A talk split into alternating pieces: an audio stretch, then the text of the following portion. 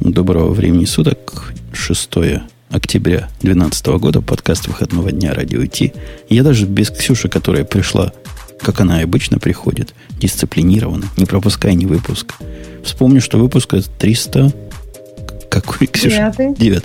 Пока телегу толкал, забыл. 309 выпуск.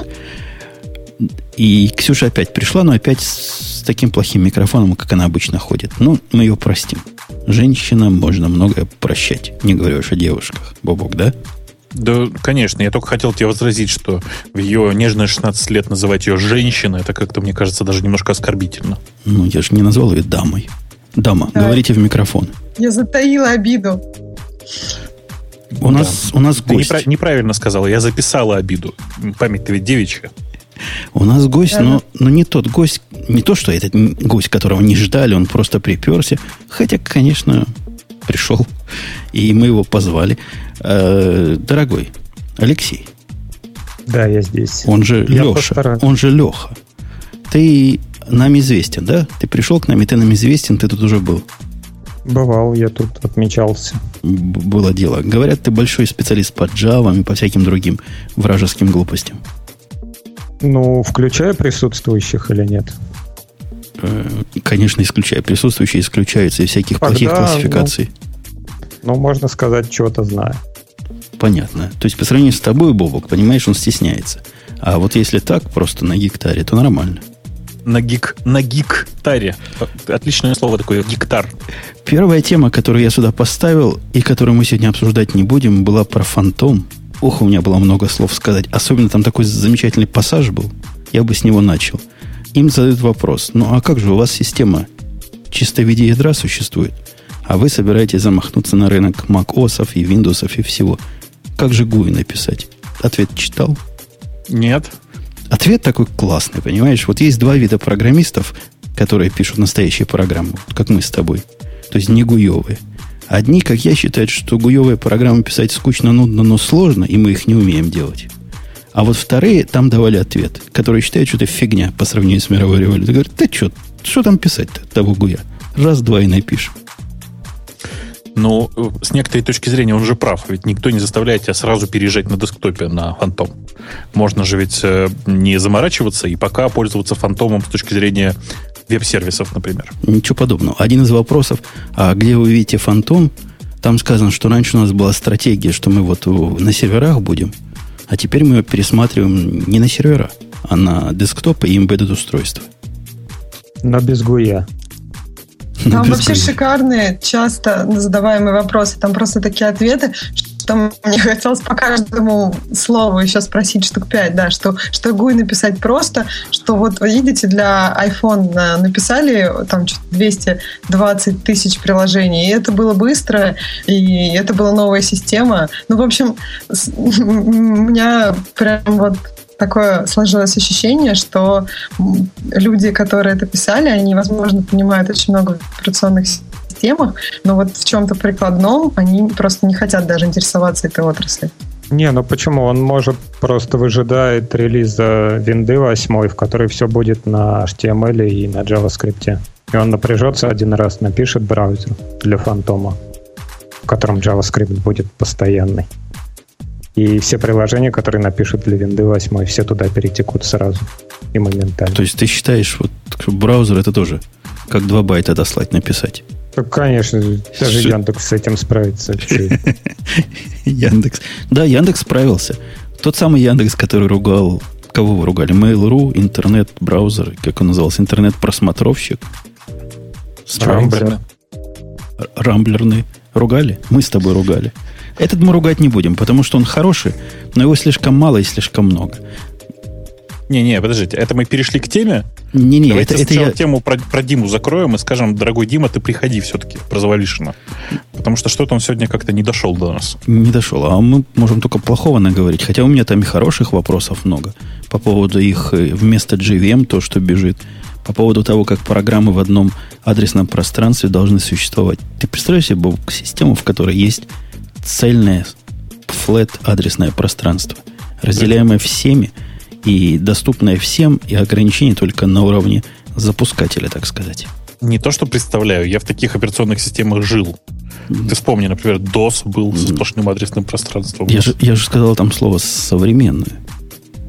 Ну, эм, хм, современное, да?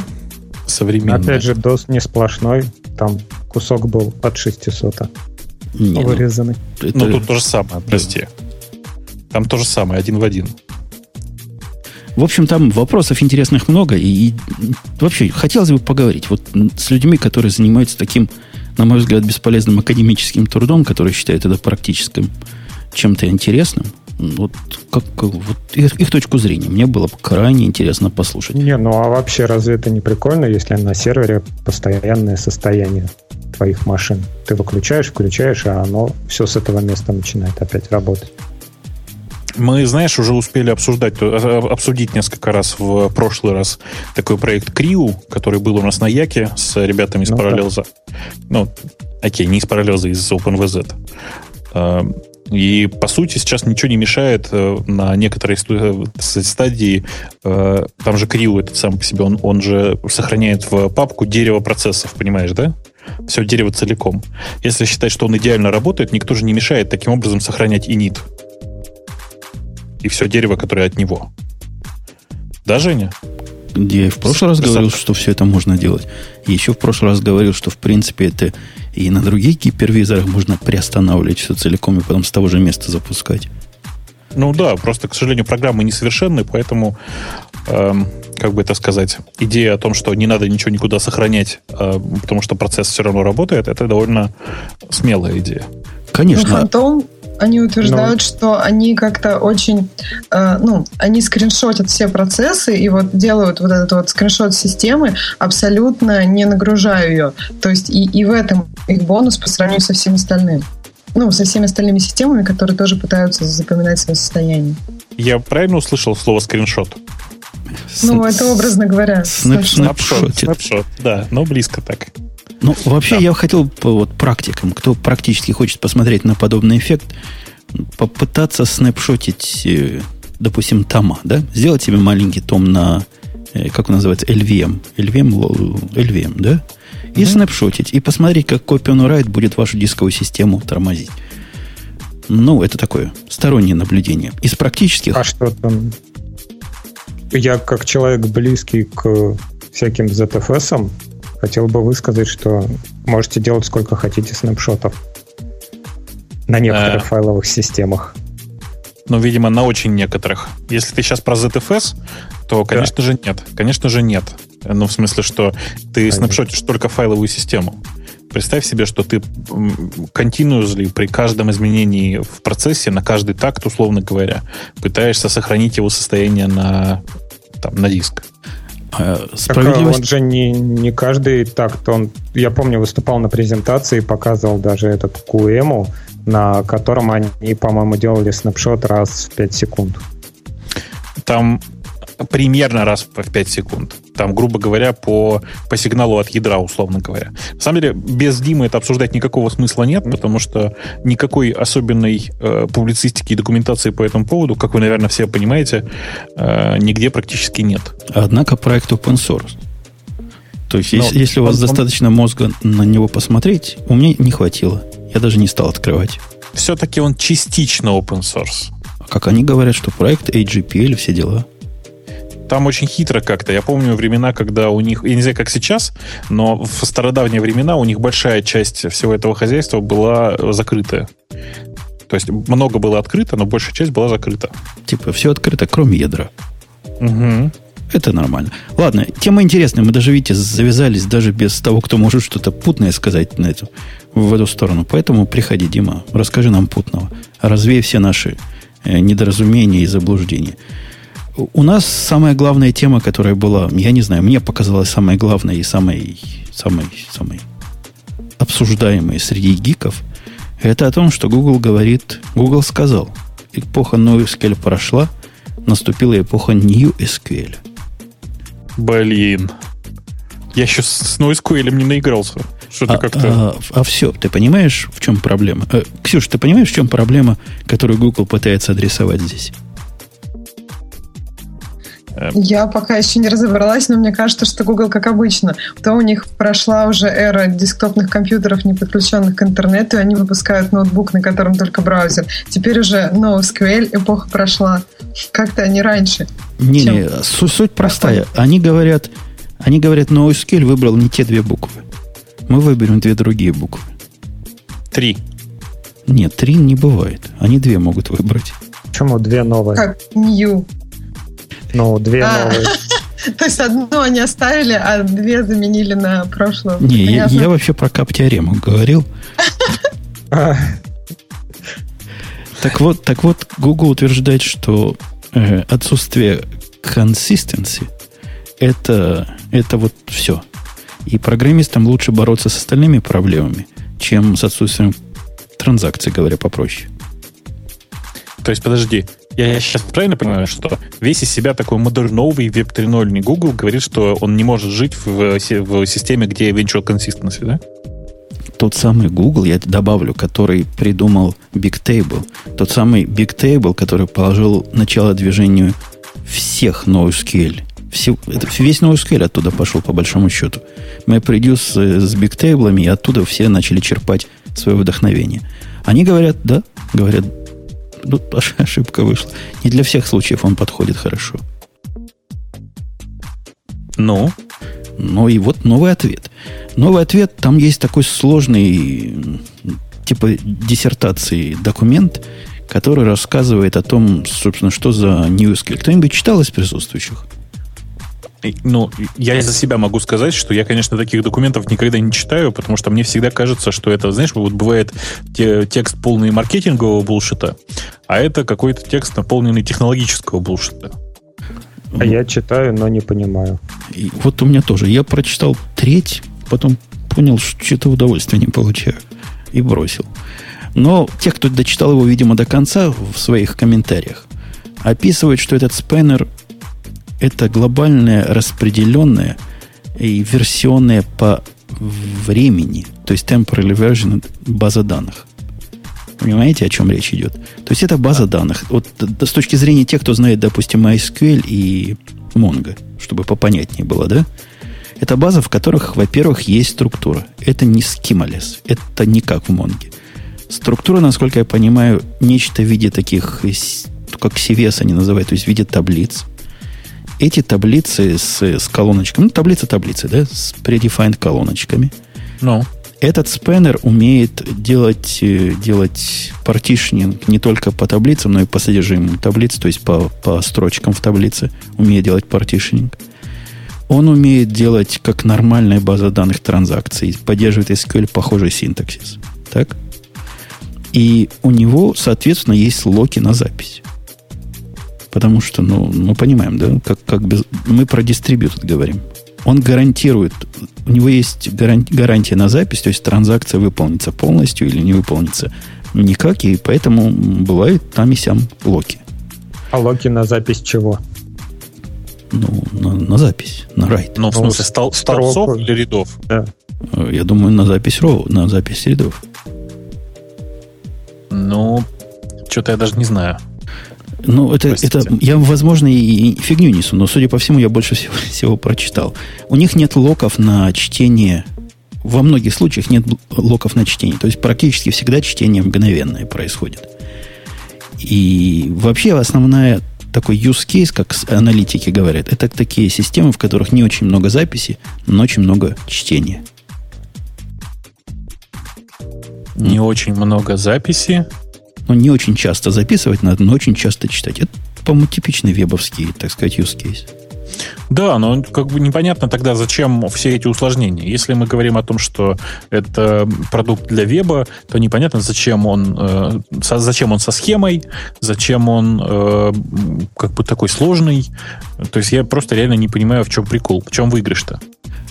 Ну, выигрыш в том, что, видимо, есть такие приложения, которые, хотя Веб, не вебом все ограничивается. Да, есть приложения другие, в которых не часто пишешь, а часто читаешь, в которых гарантия целостности данных и окончательности твоих транзакций, да вообще идея транзакций двухшаговых, она присутствует. Вот они попытались...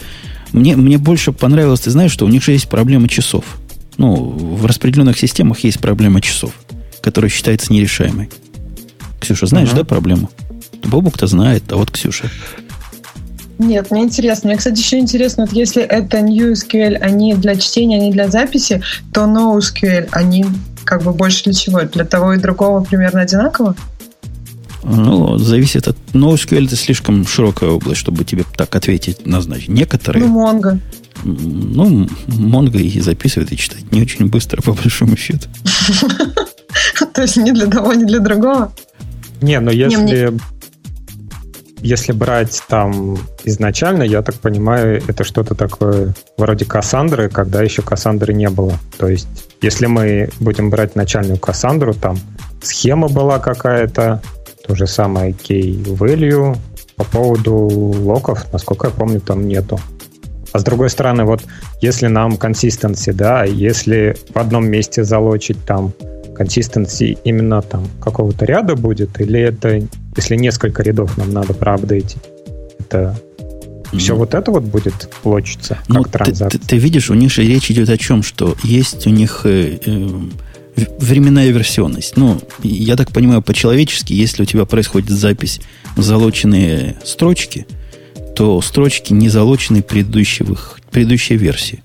То есть консистентный райт, но не консистентный рид получится. Он может быть мгновенно отработать по, по времени, понимаешь? Предыдущую версию даст тебе. Ну, ничего нового я не говорю. Понятно, Но это как получается Hadoop DB.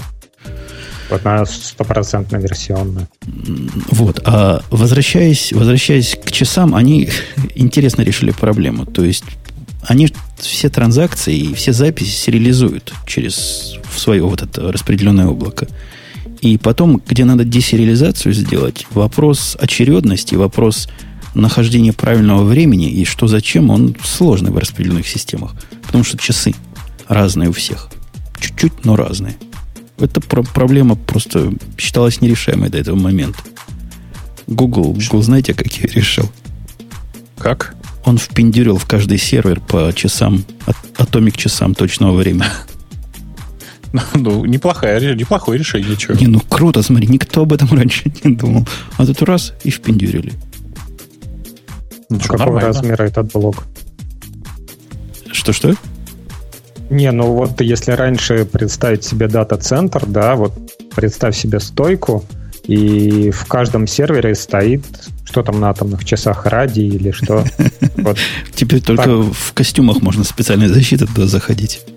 Ну да, и если этот блок большой, то как-то отдельный реактор нужен для этого или Слушайте, на самом деле есть такая компания, э, не компания, а как называется, Национальный институт, институт стандартов и технологий, да? Я помню, что, короче, такая контора в Мэриленде, которая еще 10 лет назад показала чип, чип, который, э, собственно, Atomic Clock себе представляет. Так что, конечно, никакой проблемы вставлять их в современные эти самые нет. Другое дело, что там действительно, как бы, ну, помягче что сказать, там действительно радий ну и кроме Но... Atomic Clock необходимо знать еще положение сервера, потому что таймзоны, всякие глупости, да, бывают еще. Поэтому еще добавлен в каждый сервер по GPS. О, слушайте, оказывается, у меня есть э, бывший коллега, который там сейчас работает, и он пишет, ну, коротко, если матом, но вообще это ионы бериллия и алюминия теперь, как говорят. Так что радия там больше нет. А почему он матерится? За глупости, но... Ну, которые ты рассказываешь? Тип, типа того, да типа ай-яй-яй нехорошо. Но зато я знаю, видите, я знаю, что такие чипы есть. То есть я не просто наглый, я еще и умный. Ну, ну, свинцовые трусы отменяются. Да, свинцовые трусы у всех гуглеров отменяются, по крайней мере, у тех, кто работает в дата-центрах. Можно спокойно дальше жить. Ну, чего еще можно, чтобы вот до полного понимания? У нас нет полного понимания, я вам признаю, потому что это не, та, не тот случай, когда open source весь подхватит и сделает такое же, только лучше, и бесплатно, и всем раздает. И часы атомарные надо, вот эти атомик часы, и GPS. Ну, как-то я сомневаюсь, что Apache проект скоро такой появится. Но вообще этот проект гугловский, он про компромиссы. Именно про, про то, что единственное, что бескомпромиссно у них, это консистенция. А все остальное, ну, как получится. И похоже, что партишинг есть, правильно у них? Видишь, даже по, на уровне записи. Поэтому, ну что, availability. И они подтверждают, что чудес, к сожалению, не бывает. приводят там use case, когда один из нодов отваливается, и райты тормозятся там на 10-15 секунд, пока, пока там что-то не, не починит. То есть high availability у них не особо. Подожди, подожди. Райты тормозятся на 10-15 секунд? Ну, транзакция Нет. должна быть э, консистентной. То есть... Не-не-не, не, подожди. Подожди, я понимаю идею, но ты понимаешь, да, что в случае с вебом это самоубийство? Я не уверен, что оно про... про может, это вообще для каких-то их внутренних бэч-процессов необходимо. Я не знаю, там зачем. Там написано в статье 300 систем уже используют. Не знаю. Короче, я По крайней мере, это... 300 приложений внутри Google используют Megastore. Я пока все это, на, на все это смотрю крайне критическим образом. Я считаю, что э, с тех пор, как э, из Гугла ушел чувак, который придумал для них термины Big, Big Table и MapReduce, ничего нового там, в смысле, ничего нового, крутого вот в этом месте там не появилось. Я это не знаю, все говорят, что это жаль. круто. Мы просто, может, не понимаем. Может, может быть, я плохо прочитал, и я лошара. Это правда. Ну, Легко. Ты понимаешь, они подтверждают тут бенчмарки, которые они приводят подтверждают идею, вот самую первую, которую мы тут высказали, что это активные риды неактивные райты. То есть latency на рид у них э, порядка 10 миллисекунд, но latency на райт от 100 миллисекунд и выше. Угу. И насколько я понимаю вот из этого пейпера, который я читал, там есть теоретическая проблема сделать низкое latency на райт, потому что неточность э, их показаний и определение времени, вот этот true time, которая у них там, она просто присутствует в дизайне.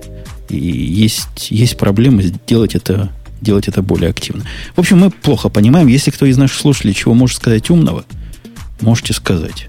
Хотя я сомневаюсь. Да. Нет, вообще тут Google, честно говоря, схалтурила, потому что каждый дурак может железку под, подковырять там под свою базу данных, не знаю, на FPGA что-нибудь сделать. Вот ты попробуй сделай на обычных процессорах, которые тебе Intel дает, это да. А тут, не знаю. Ну, у них, наверное, цели не было миру хорошо сделать. Они для себя старались. Вот. Какая-то скучная тема, ты знаешь? Вот давайте повеселее, на поржать есть тема. Давай. Вот я выбираю здесь. Про continuous integration тут только не ленивый только ленивый не говорит. А мы не только ленивые. Не... Так. Только не ленивый молчит. Ленивый говорит, не ленивый молчит. Я хочу Ксению спросить, которая сидит тихо как мышка и, видимо, боится нашего мужского разговора. Я тебе так сурово по-мужски можно спрошу?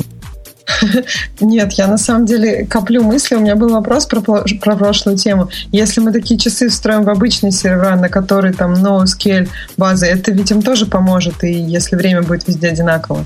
То есть у, у Гугла тут хардверное нововведение или софтварное все-таки, когда они не, какую-то базу? Это, это, это хардверная штука. Конечно же, если бы такие часы были в, каждом, в каждой железке, это привело бы к появлению нового интересного софта. Это правда. Но как-то я пока не очень вижу желания у хардверных производителей такую фигню встраивать. А почему свинцовые трусы не нужны или дорого очень получается? Мы с тобой не знаем, сколько этот чип стоит сейчас. Ну вот да, я, я, у меня есть подозрение, что это может быть дорого. И еще у меня остался вопрос по поводу того, что вот веб, обычное использование веба, это же как раз э, частые риды, но не такие частые райты. Ну вот ну да, в чем нет? вопрос? Мы как ну, раз это и ну, утверждаем. Нет, ну так как раз это тогда для веба они все придумывают. Просто я, я так понимаю, что было непонятно для чего. То ли это их какие-то приложения, то ли нет, для, для общего веба. Так нет, у Боба как контрдовод, что для веба э, консистентные райты и транзакции сто лет не сдались. Я правильно А-а-а. понимаю, да, Бобук? Да, да. Ну да, наверное, это не так важно. То есть какой-то оверкилл. То есть главная идея этой системы консистенции с большой буквы C – она здесь что-то проскальзывает. Я просто ну, считаю, понятно. что то, то, что сейчас делают чуваки в Монге, и то, что перед этим начали делать люди в MySQL NDB, э, это тот идеал, который нужен людям для веба на самом-то деле. Э, то есть ценность э, текущих данных у людей не очень высока, нужна максимальная производительность и на write, и на read. Э, нужна возможность шарди, э, там, автоматического шардирования, нужна возможность э, ну, давай скажем, там, легкого, легкой организации бэкапов и так далее. Но строить ради этого новую совершенно систему, которая совершенно как бы радикальным образом по-другому работает, это очень странно. Ну, мне так кажется. Угу. Аллилуйя. Так вот, я хотел спросить Ксюшу. Да, она, она, она на стек положила, видишь, она по-женски положила на стек, а потом все подняла.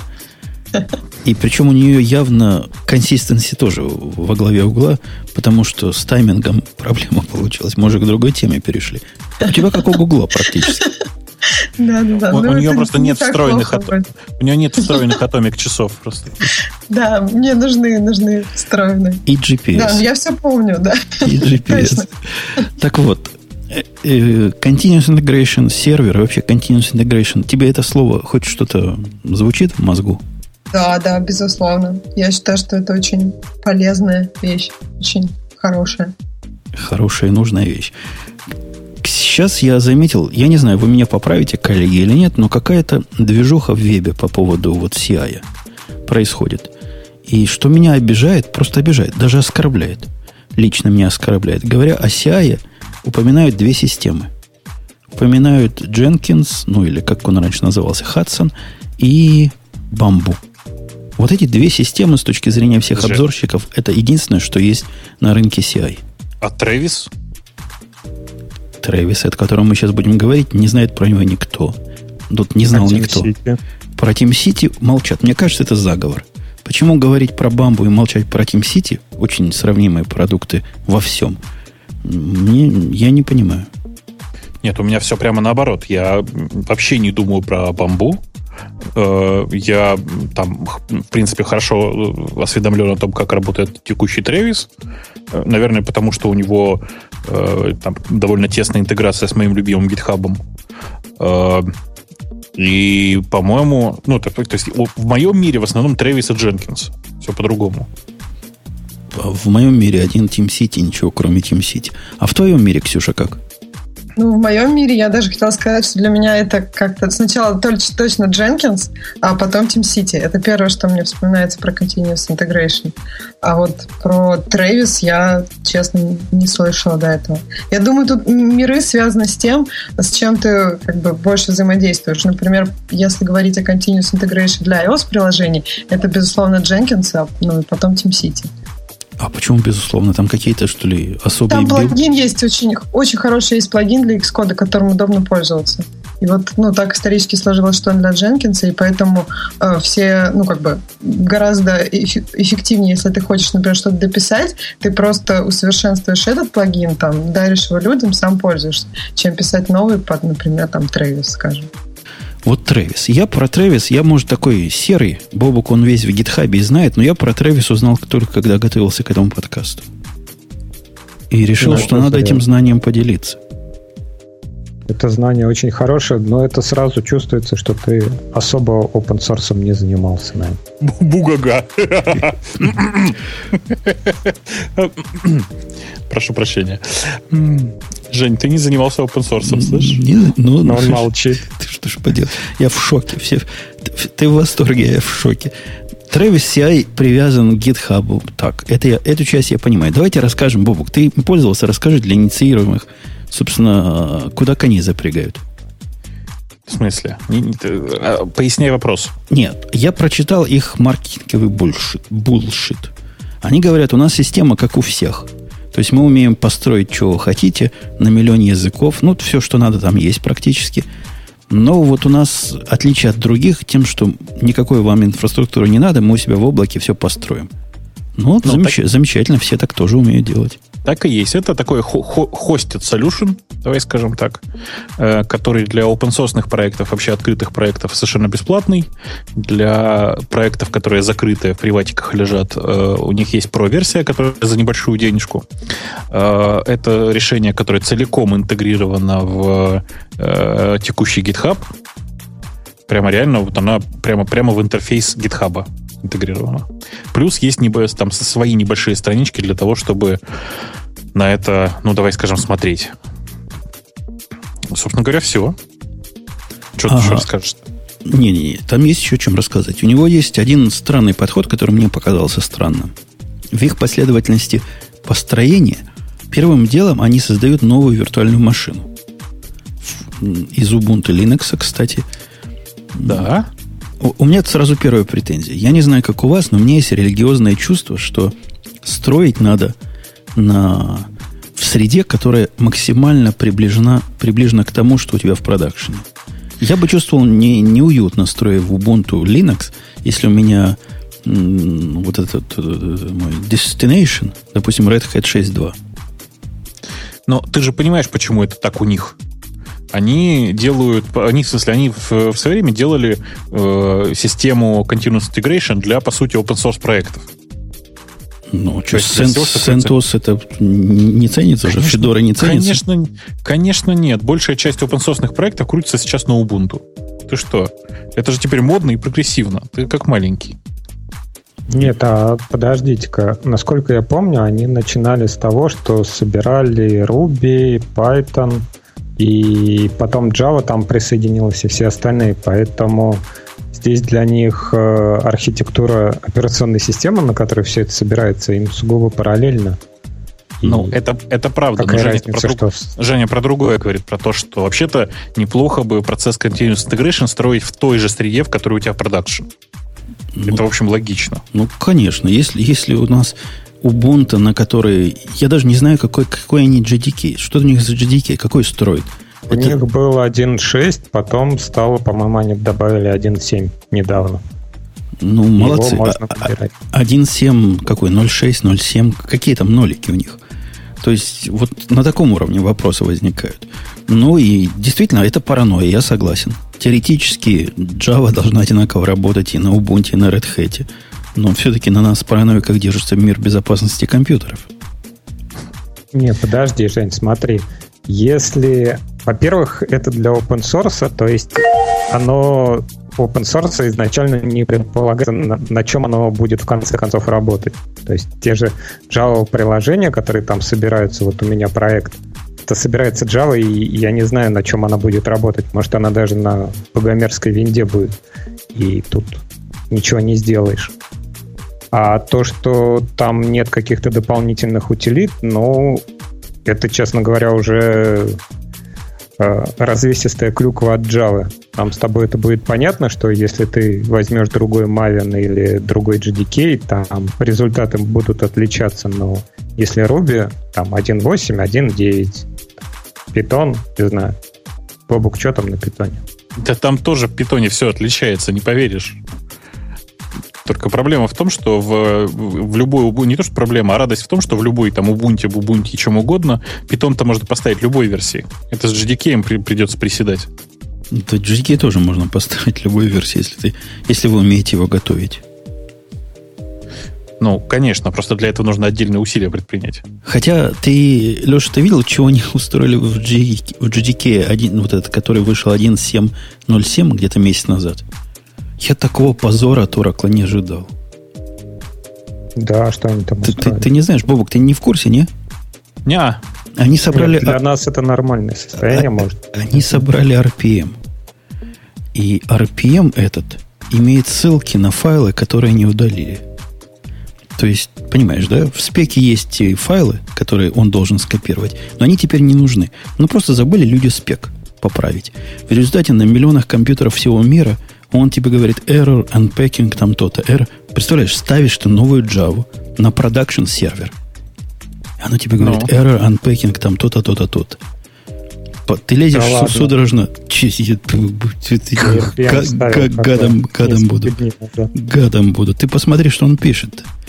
Он не ворнинги пишет, а прямо эрроры. То есть нормальный человек, который не понимает, как RPM устроен и не умеет Гуглом пользоваться, впадет в панику. Я говорю именно о 0.7 версии, которая вышла с починкой бага в шестом. Маленький такой апдейтик. Ну вот, видишь, ошибка. Но он при этом все ставит, да? То все есть он ставит, все поставил, все... и в конце он пишет при копировании ненужных файлов ошибки, и все пугаются, да? Ну да, так и происходит. Это какой-то позор. Алексей, это позор. Прими меры. Не, ну это не позор, это нормальное состояние. Мы живем в нем. Я не знаю, я не читаю сообщения. Он говорит, что поставился и поставился. Я вот как раз недавно ставил семерку несколько дней назад из RPM. Но я на CentOS ставил. И Ну, написал что-то. Да, Ты не да видел, что базы данных пишет или application сервер оракловый там? Да бог с ним. У меня вот, у меня вот два интересных вопроса. Ксюш, скажи, пожалуйста, а ты-то как используешь это дело? В смысле, как, как, зачем тебе continuous integration? Как, как ну, вот у тебя работает? В смысле? Просто постоянно тестируется приложение, то есть по каким-то комитам проверяется, ничего, ничего ли не сломано. Ничего, ничего ли? ли, ничего ли не сломано, да. А мне, а мне ну, общем, ничего ли больше все. нравится. ну, в общем, как все, я не думаю, что тут есть какие-то ноу-хау. Э, Ксюшенька, рыбонька, а ведь ты пишешь позорный же гуй, да? А как вы его тестируете? Почему позорный? Ну, потому ну, что ГУИ плане... пишут те программисты, которые не попали вот в то общество, где пишут настоящие программы.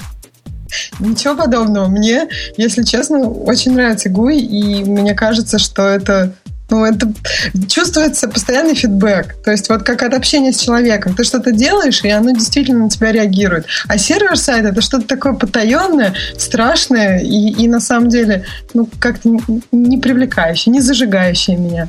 Блин, Но я уважаю людей. Уважаю людей, которые работники невидимого фронта. Сколько нарежет рингтонов из этого «Я так люблю Гуй».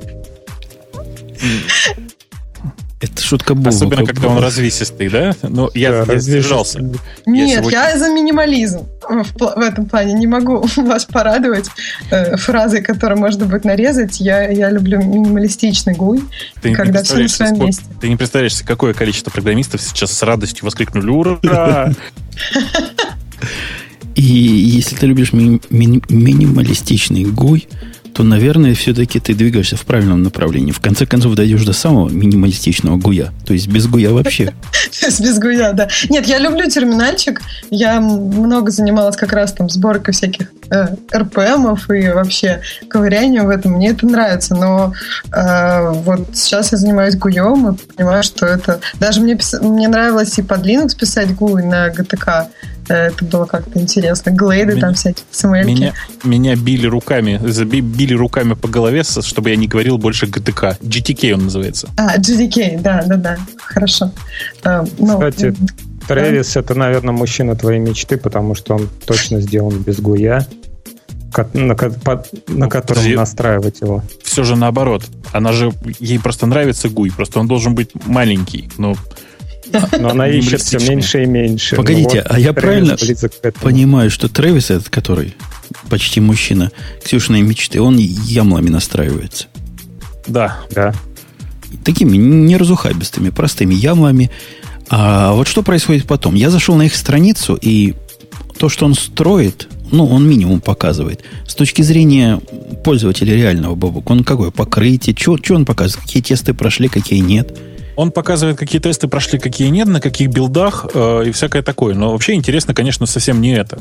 Интересно, э, то есть я, я для чего использую Travis? Для меня Travis это уникальная штука, которая позволяет э, аккуратно работать с, ну, давай скажем, например, с pull-реквестами в GitHub. Не понял. Поясни. Люди, ну, присылает тебе человек на твой проект pull request. У тебя настроен Travis. Travis автоматически, как только пришел новый pull request, собирает его и прямо тебе в, туда в комменты к pull request пишет, проходит, проходит тесты все, и все или нет, с этим, с применением этого pull request. Понимаешь, да? Полезно. Полезно. Нет, это mm-hmm. очень полезно. Проблема в том, что вот, что он Путун упомянул, то, что нет возможности настроить среду. То есть, если у тебя есть какая-то тестовая база данных, или у тебя там есть какой-то тестовый сервачок, куда твои тесты лазят, то все вот это вот вместе с Тревисом оно отваливается. Но это неправда. На самом деле ты берешь просто в, в грубо говоря, пишешь скрипт сам ручками. Так который настраивает тебе то, что тебе надо. У них, в, грубо говоря, в, вот в этом ямле есть такой пункт, который называется install, uh-huh. и, который отрабатывает, как ты понимаешь, на момент инсталляции. Так, и куда кладешь этот скрипт? Ты прямо в раздел install пишешь строчечки в ямле. Нет, я понимаю, а сам тебе нужно? куда?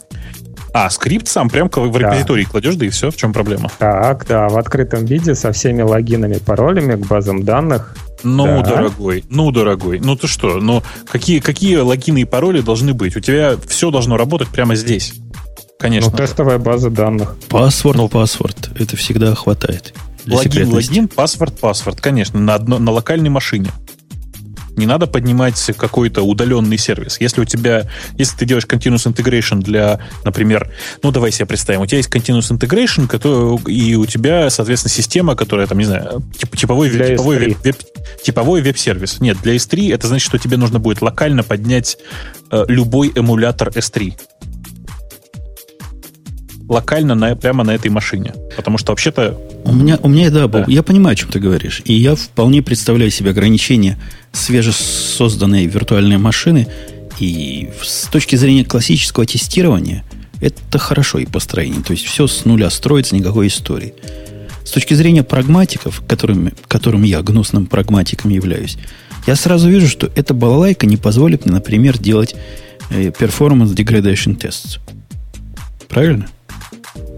Ну, Performance Degradation Test. Э, да, потому что в виртуалке довольно сложно предсказать, какое время у тебя ушло на выполнение той или другой операции. Совершенно, особенно в чужой виртуалке. Да-да. К- Кроме того, в этой виртуалке для перформанс-тестов э, просто юнит-тестов мало. Необходимы функциональные тесты.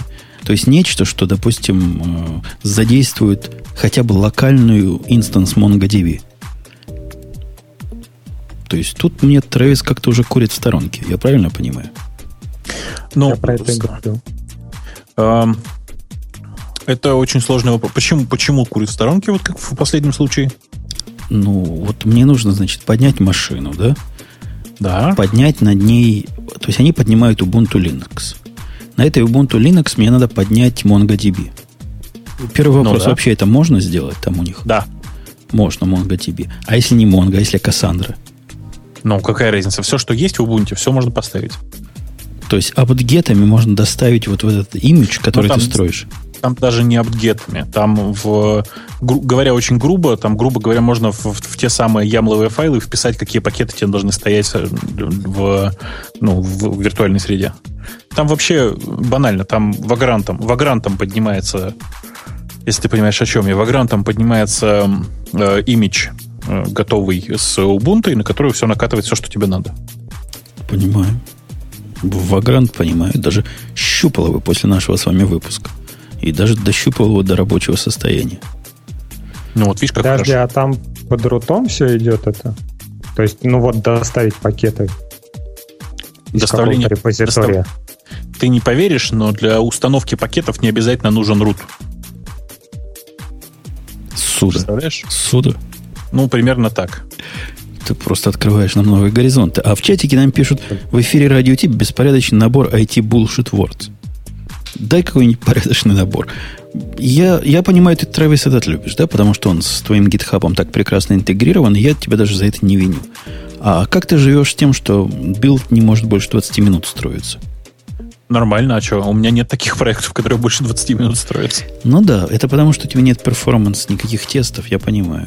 Можно, можно себе Да. позволить быструю постройку. Совершенно верно. У меня, вообще у меня все, что касается э, там в текущем виде, все, что касается Трэвиса, это в основном э, сборки на уровне э, запустилось, запустился или не запустился скрипт под 10 разными питонами. Понимаешь, да? Ну да, тоже хороший тест. Тоже может минут 20 занять, пока он себе будет что питон там? устанавливать.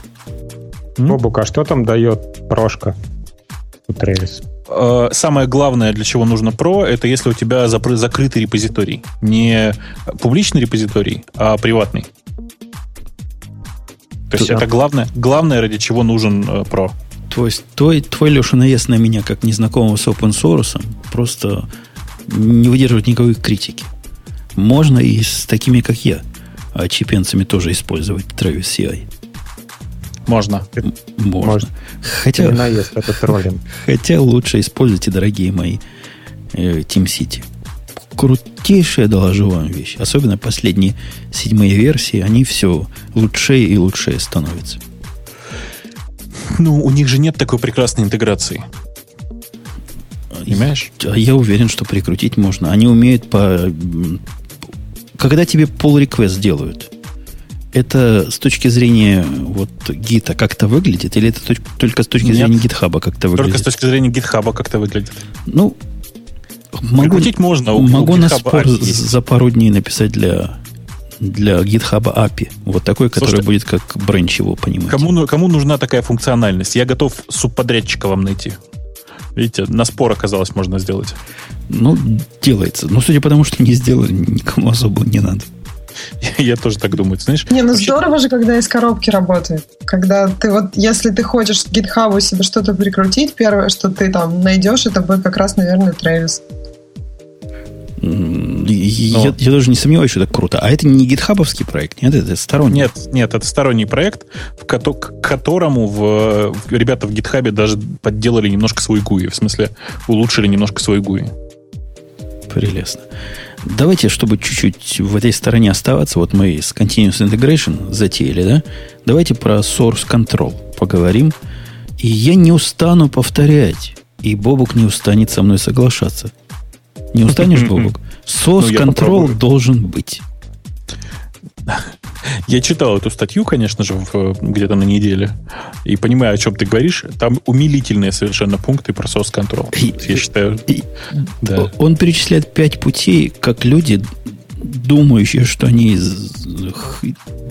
имеют у себя source control, как-то не по-русски я говорю. Ксюша, по- по- перефразируй меня.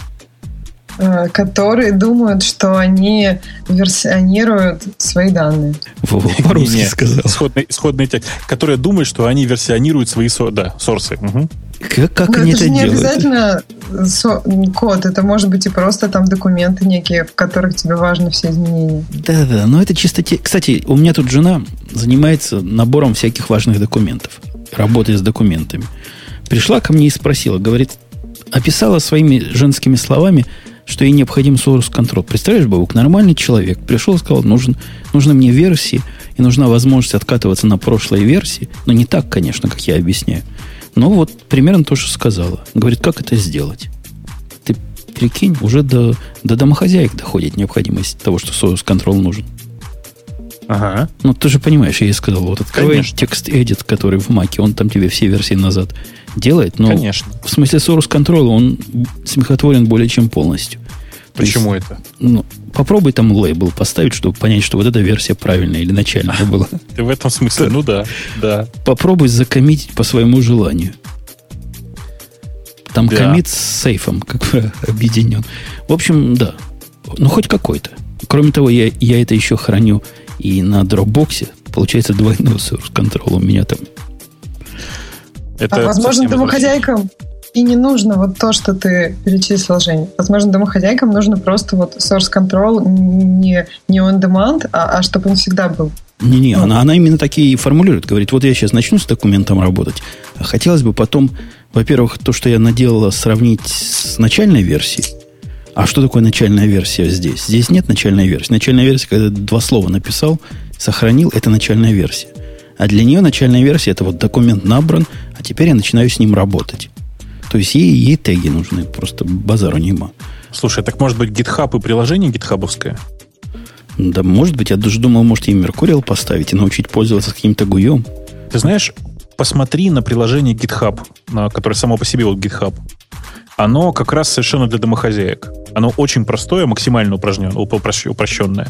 Там нет вот этого сложного слова комит, чего-то там. Оно мимимишное при этом. Прям Конечно. очень мимимишное. Мне нравится. Попробуй посмотри. Ага, посмотрю. А, а мы говорим о том, как сделать неправильную source control. И статья вот пять путей, как, как плохо, плохо, плохо, совсем плохо контролировать свои исходные тексты. Первое – это source control через Ctrl-Z. Вы не поверите. Я ведь обычно в заголовке читаю. Я это понял, я уверен, не так, как поняли все остальные. Бобук, ты как бы это понял, если бы не читал дальше? М, Давай так скажем. А, Пять способов, как эм, реализовывать source control очень-очень неправильно. Не-не-не, вопрос не о том. Вот source чем? control через Ctrl-Z. Что вот это А. тебе говорит? Очень просто. Это значит, что ты в любой момент можешь вернуться к предыдущей точке через Ctrl-Z. Во, а я тормоз. Я знаешь, чего подумал? Ну, Я подумал, этот человек делает какой-нибудь э, там git pull или git clone. В процессе нажимает Ctrl-Z. Потом пишет kill минус 9% 1. я вспомнил в тот момент, когда, когда я э, первый раз читал эту статью, я тоже слово Ctrl-Z сначала воспринял как, э, ну, типа переход в бэкграунд. То есть мы, мы, похоже, с тобой чисто, чисто конкретно испорчены. Но, но здесь, здесь речь о другом. Речь о том, что ваш текстовый редактор, он сама по себе система контроля ревизии с точки зрения автора вот этих. Ксюш, ты понимаешь, да, какой нам ахинею предлагают? Ну да, это, это совсем не то, что обычно понимается под версионированием. Хотя вот в системе Phantom, наверное, это вполне бы работало. Они там вечно живут, редакторы, да, и никогда не закрываются, и никогда не теряют состояние. Поэтому Ctrl-Z вернется назад. Ну, надо тогда как минимум Ctrl-Y, чтобы вперед еще пройти, если ты что-то не туда зашел. Точно, точно. А вообще, кстати, Бобук, я видел у тебя в Твиттере, где ты поддержал мой наезд на, на Ctrl-Z в андроиде. Или как на? Ctrl-Z. Это не наезд. На кнопку Back, наверное. На кнопку Back в андроиде, конечно. Ну, это же про то же самое. И у меня возникла мысль, что Ctrl-Z, он по, по большому счету так же непредсказуем вот в современных редакторах, как и Back в андроиде. Mm. Понимаешь глубину мысли, да? Ну, нет. Ну, например, возьми какой-нибудь разухабистый редактор. И ты в одном файле чего-то поредактировал, в другом файле чего-то поредактировал, вернулся в первый файл, нажимаешь там Ctrl-Z. С этого момента ты можешь предсказать в общем случае, что произойдет? Ну, ты знаешь, я и со старыми системами контроля версий, а там, э, не знаю, короче, те, у которых не было атомик комитов, э, я и с ними не знал, как это происходит. Ну да, а здесь оно же зависит от э, идеи автора. Некоторые авторы поймут, что Ctrl-Z, например, откатить. Что, что значит откатить? Перейти в прошлый редактор. Некоторые, например, идея поймет, что сейчас ты хочешь откатывать в том файле, который открыт.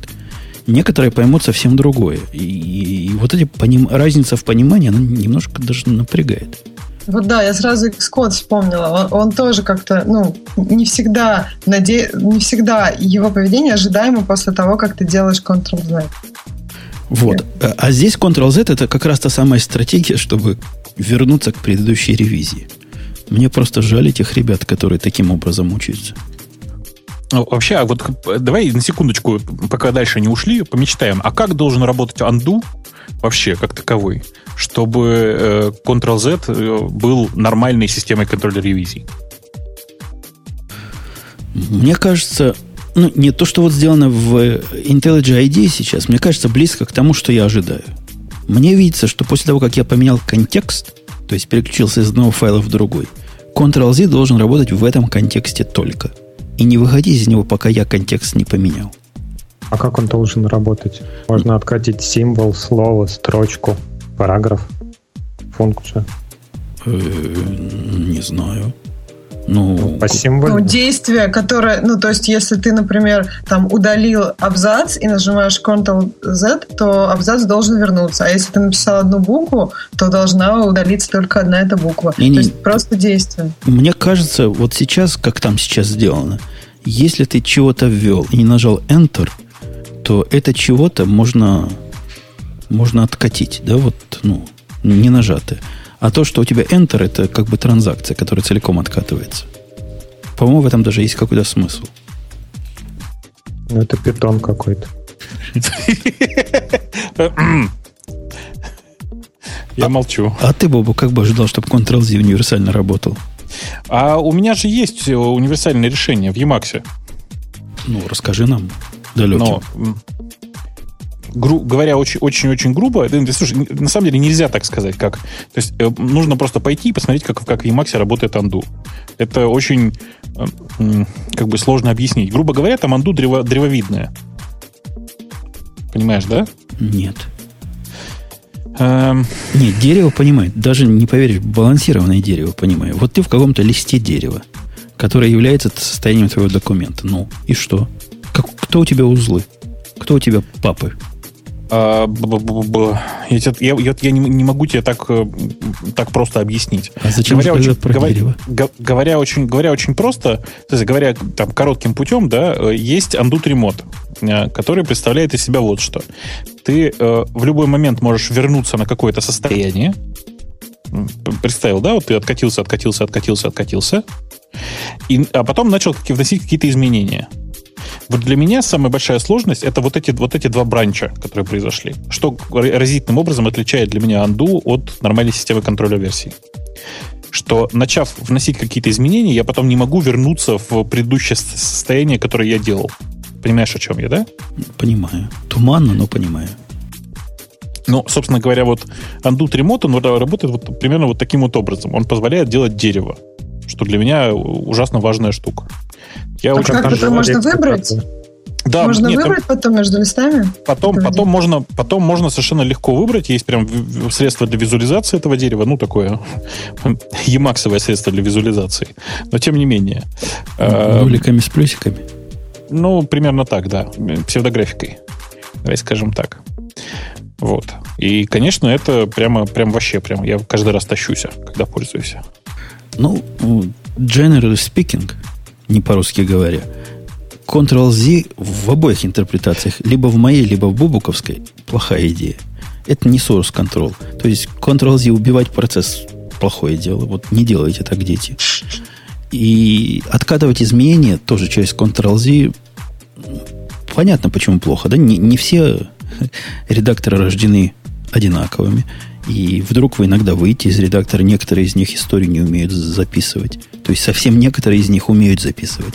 Большинство из них просто потеряет после перезагрузки. Все на свете. Короче говоря, сомнительный путь. Согласны? Все сомнительны. Ксюша, ну, согласна? Да. Ну, в бобуковской реализации это прям намного лучше. Это даже можно что-то куда-то там вернуться по этому дереву. Это уже приближает нас к счастливому, светлому будущему при, прикольно при этом, что, простите, раз уж я начал говорить про Emacs, что вообще-то встроенного в Emacs э, Undo, у него, в принципе, есть, там, грубо говоря, вот то, что я рассказал, это Undo Remote, это отдельный режим такой. А в дефолтном режиме, давайте скажем так, у них другая парадигма. Они э, говорят, вообще Undo должно быть максимально простым, поэтому, в принципе, нет кнопки Redo. Undo есть, а Redo нету. Это обидно и даже досадно. Не, ну просто смысл простой. Если ты хочешь э, сделать э, реду, ты должен сделать анду-анду. Ну да, но попадешь в бесконечную рекурсию. Ну, в некотором смысле может, может да, да. Это хорошо для функциональщиков. Пусть изучает хвостовая рекурсия, как оптимизирована для анду. Ну, так ты же понимаешь, что Emacs, он весь про функциональщиков. Ну, вот для вас это самое оно. Второй пункт тут звучит так. Multiple databases and integration. Wows. Про databases тут вообще ничего нет. Речь идет о том, что синхронизация между проектами происходит при помощи э, посылки Папа. ручной патчей, патчей, а, а потом накладывание этих патчей на стороне каждого разработчика. Это жескач, конечно, да. Это гид, гид вручную называется. Ну, это как, Зак... как Linux раньше делал, до того, как... Да, да, да, да. Я же говорю, гид вручную. Закат солнца вручную происходит. Так, наверное, тоже можно жить. То есть это лучше, чем все редактируют один source, без сомнения. Но при команде больше двух-трех человек это превратится в ночной кошмар. Для того, при кто команде, вот это делает. Я, я бы сказал, при команде больше одного человека все-таки. Да, даже и один человек, ты понимаешь, я тут себе позволяю всякие бренчи делать разные изменения, вот конфликтные иногда друг с другом. Представляешь, я бы сам бы себе патчи посылал, я бы с ума сошел. Ну, я... Так говорите, как будто это что-то плохое. Посылать самому себе патчи? Нет, так, такой системы контроля версий. А, но я-то же вообще больной человек, в смысле, что у меня же чуть ли не все в гите лежит. У меня все конфиги в гите всегда лежат. У меня, там, я не знаю, я вот сейчас вот прямо вот только что поднял, страшно сказать, конфиг э, пси, в смысле джабера, и, тоже из старого-старого гита. И, ну, это не то, что плохо. Ну, это, наверное, просто болезнь какая-то. Вторая привычка. Без версионности, мне кажется, вот у меня мысль такая иногда посещала, что вот как мы считаем бэкап теперь фактом нашей жизни, без которого ни один разумный человек жить не может. Примерно то же самое и с системами контроля происходит ревизии. По-моему, и без этого человек жить не может. И вот в этом смысле система операционная, файловая, скорее система, которая хоть какое-то подобие контроля версии тебе предоставляет, вот за ними все будущее. Все там. Ну, тайм-машина же тоже для обычных людей это как раз система контроля версий какая-то, ну, из которой можно что-то вытащить, по крайней мере. Что-то. Ну, это как что-то между бэкапом с каким-то таймингом. Ну да, ну да. Apple ZFS не осилила в свое время и прикрутили тайм-машин. ZFS накинули. Не, ну вообще ты просто не, не пользуешься ZFS, судя по тому, что ты говоришь. Да? Ну почему? Я пользуюсь ZFS на Fujitsu серверах. Мне понравилось. Солярисах. А, я вот очень переживаю, что в Linux нигде нет нормальной реализации ZFS. То, что есть, это порнография, конечно. Но она не приспособлена для этого. Она писалась для совсем других вещей, для совсем других операционных систем. Ну, какая разница-то? Ты так говоришь, как ну, будто бы... как скрестить, как трепетную лань. Ну, ты знаешь, я тебе хочу сказать, что э, опыт э, скрещивания трепетных ланей вообще есть у человечества. Слушайте, а вот э, хотите, я вам позор расскажу, чтобы немножко разбавить наши темы? Ну. Я вчера первый раз воспользовался э, переименованием LV группов. Ну, как они называются? Томов? LV. Томов, томов. Ага. Я до сих пор не понимаю, что я сделал не так. Но в результате я сервер продакшн загубил. К счастью, у меня был запасной. Мне не понравилось название его тома. Я пошел его переименовал. Но я ж не тормоз, да? Я понимаю, что необходимо f поменять. Я его в стабе поменял. Я, чего я забыл сделать? Объясните мне. Потому что после перезагрузки он пишет паник, не нахожу тома, и он ищет старый том почему-то. Где он его ищет? У меня все переименовано в стабе. Что он хочет от меня? Может, какой-то синк ему надо было после переименования сделать? Я не знаю. Я читал ман, вним, внимательно курил маны. Чего, чего? А в Деве он появился? Этот Virtual Group? Ну, до ребута он там был, да. После ребута я уж не знаю, что там есть. Что-то я прямо... Я, знаете, я вас слушаю и понимаю... Э, я тут вчера пытался по телефоне матушке объяснить, как на э, Sony PRS чего-то там один залить э, на виндах из оперы книжку.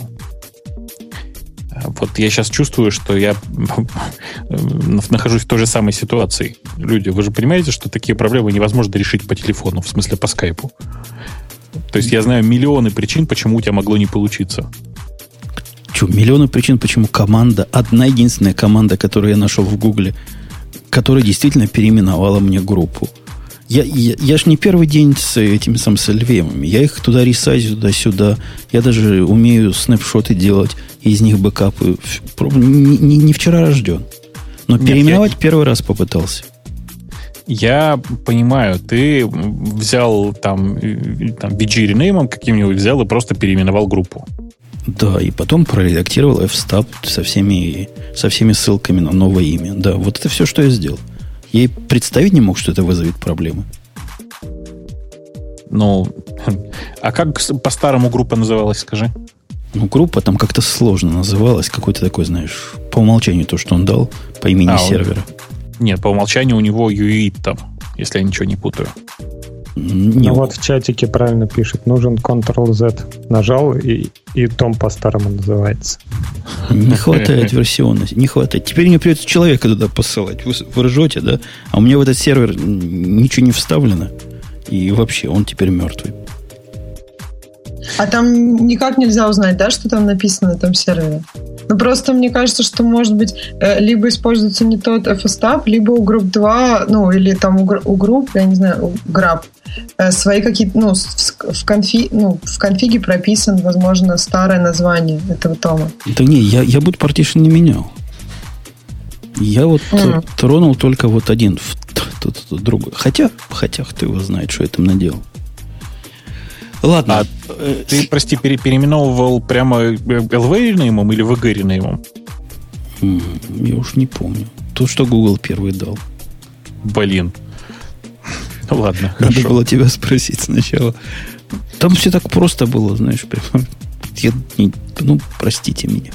Простите меня, дурака старого. Depending on untested backups.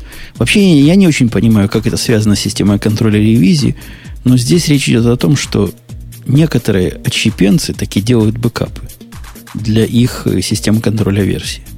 Но у них не хватает э, мозговых усилий, чтобы эти бэкапы проверить. Но это же классическая история. Это же не про, не про мозговые усилия. Это про то, что человек тратит много времени на то, чтобы сделать бэкап. Э, сделать еще и restore, проверить, что он есть. Это, ну, как бы не, не просто. Нужно усилия произвести. У меня такое было неоднократно, честно скажу. Ну, у меня в течение двух лет, наверное, делался бэкап для э, имиджей в, сначала в Xen е, потом в KVM при помощи делания DD этим имиджем. DD этим имиджем. Но одна маленькая проблема. Скриптик, который должен опускать виртуальную машину, был с, с ошибочкой. В результате делался имидж бегущей системы. И что ты думаешь? Прекрасно mm. восстанавливалось до последнего времени все. Mm.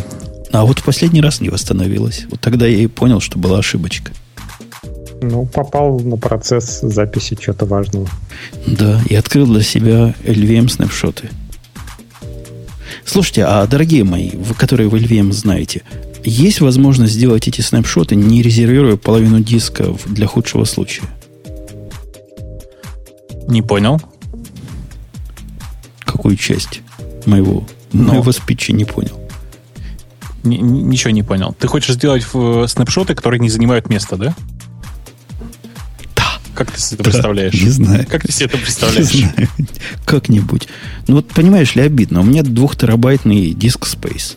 Я хотел бы 2 терабайта для дела использовать, а мне приходится 1 терабайт голым держать, чтобы раз в неделю snapshot на него делать, а с него делать бэкап. Это же обидно. Это же досадно. Ты хочешь это делать без смены LVM? Не-не, LVM нормально. Вот есть LVM, и у меня есть... Я хотел бы, чтобы и 2 терабайта, и snapshot как-нибудь делать. Ну, не знаю как. Хочется счастья. Не поверишь, ZFS. Ну, вообще ZFS в условиях, когда у него тоже не хватает места на диске, ведет себя тоже не очень предсказуемо. Согласен. А кто ведет себя? Да никто. Все, все ведут О. себя отвратительно. Ну, не знаю, а что есть такое? BTRFS. У них снапшоты есть. BTRF. Да, господи, у, у кучи всего есть снапшоты. Нет, но, это... вот у Copy on Write. Мне кажется, мне кажется, BTRFS немножко рановато использовать в продакшене. Я могу, конечно, быть, может быть, слегка радикальным, но на мой вкус пока вся эта идея с B3 и вообще всем, всем этим хозяйством, она как бы такая но слегка экспериментальная. А главное, ты понимаешь, у PTRFS есть одно, одно важное, одна важная особенность. Если уже не до этого был X3 и X4, то э, появление, то, переход на BTRFS уменьшит количество свободного пространства у него на дисках. BTRFS да, появится папка текст чего-то. Ну, нет. Да, да, примерно так. Там проблема в том, что как бы PTRFS намного менее эффективен в отношении использования дискового пространства на, собственно, для, просто для хранения. Так что... А вот для справки, Oracle считает, что BTRFS в продакшене. Ну, э, понимаешь, как бы Асан бы так считать не стал. Согласен. да? Ну вот. Номер четыре в списке того, чего не надо делать, это использование человека для мерджинга. То есть вы понимаете, о чем речь идет. Ксюш, понимаешь, да, как человека можно использовать как... Э, как... Но мне кажется, есть ситуации, которые даже с применением системы контроля версий приходится использовать человека для мержинга, потому что только у него есть конечные знания, что нужно оставить в этом файле, а что можно убрать. Поэтому не совсем понятно, почему нельзя использовать человека. Иногда. Если редко, то человека, конечно, можно использовать. Но ты представляешь себе ситуацию, которая не описывает. Сидит администратор, который поглощает э, исходные тексты с разных мест. И потом вливает, делает дифы. То есть, что он делает технически? Он берет свою мастер-копию, делает ей диф с тем, что ему прислали, и делает потом вставление руками. То есть, что такое human merge? Вставление руками разницы туда. Аккуратненько, внимательно вставляет, вставляет разницу. В, в неконфликтных ситуациях любая система контроля ревизии это делает просто безупречно. Ну, из современных систем. Я про CVS, про SVN не говорю. То есть такая, такую, написать новую систему контроля версии называется, ну давайте скажем, не знаю, EVCS. Индийская система контроля версий. Специального индуса, который будет следить за контролем версии руками. И, Тогда и... лучше китайцев и много. Распределенная китайская система контроля версий. Точно. Ну, будет, будет модно. Дистрибьютед будет. Не-не, понимаете, китайское, конечно, можно. С китайским только одна проблема. У него output весь на китайском. Там просто очень плохо, ну, как бы, плохо с этим работать. Так а лучше вот... заодно и переводчик. Подожди. А, и китайский же переводчик, да? Ты когда-нибудь пробовал да. пользоваться китайским переводчиком с китайского на английский? Ну, ну пробовал. Ну, ну ни хрена не понятно. Вот, а я о чем, понимаешь? Если потом еще на русский, там вообще, наверное, смешно получится. С китайского на английский, а потом на русский. Ну, получится, как на жвачках китайских было. Такие замечательные переводы. Вошли в меморизы. Последний способ, которым не надо пользоваться, это cut and paste versing. На самом деле, с cut and paste он не связан. Тут как-то с названиями неточность. Видно, не подкастер не шлифует свои формулировки. Речь идет, знаешь, знаете о чем? О том самом классическом контроля версии, когда на каждую новую ревизию вы создаете новое дерево проекта и называете его новый мастер, потом новый мастер 2, потом новый мастер 3. У вас много-много-много новых мастеров. Да наоборот же. В, в Unix же, знаешь, да, встроена такая система контроля версии, она называется CP. Да, да, конечно. Помнишь, что у нее версии есть, да? Я не знал, чего. Можно к имени файла версию добавить? Ну, почти. И в CP, и в Move есть э, прекрасная возможность, когда ты копируешь, в Move, на самом деле, в, в правильная система контроля версии называется MV, э, наверное. А, нет, CP тоже есть. Когда ты копируешь файл, ну, копируешь директорию, например, грубо говоря, не саму, не саму в себя, а саму на себя, а, при, а текущую, а, блин, а всю иерархию предыдущую переименовываешь в точка .1, точка .2, точка .3 автоматически. Круто как. А мы тут как дураки с гитами и меркурилами мучаемся. Да не говори. Смотри как. Вот я сегодня что-то из подкаста полезное нашел. Надо, надо посмотреть. Я, я каждый раз забываю. По-моему, это только в GNU версии CPU, но надо посмотреть. Ну вот, на этом можно наш обзор плохих методов завершить. Хороший метод, ну, поставьте себе Mercurial, поставьте себе Git. В худшем случае поставьте себе SVN. И будет, все будет лучше. Хотя, конечно, с Меркурием будет лучше, чем всех. Ну, это... Мы, мы с тобой про это поспорим, но после обеда. Да, это спорно.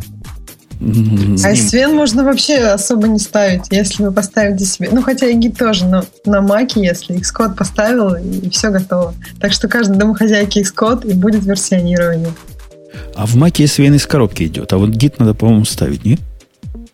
Из, из, либо из портов, либо из брюк. Ну вот раньше точно SVN из коробки гита не было. А сейчас, насколько я понимаю, в новых версиях Xcode он тоже из коробки, потому что даже галочки есть специальные, когда создаешь проект, что создать ему гид-репозиторий автоматически. Ну, знаешь, вообще я тебе хочу сказать, что Xcode сам по себе, он вообще нифига не для домохозяйки.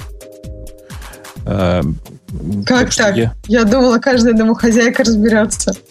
Ну, разобраться-то она разберется, только я боюсь, что она перебьет всю посуду в процессе.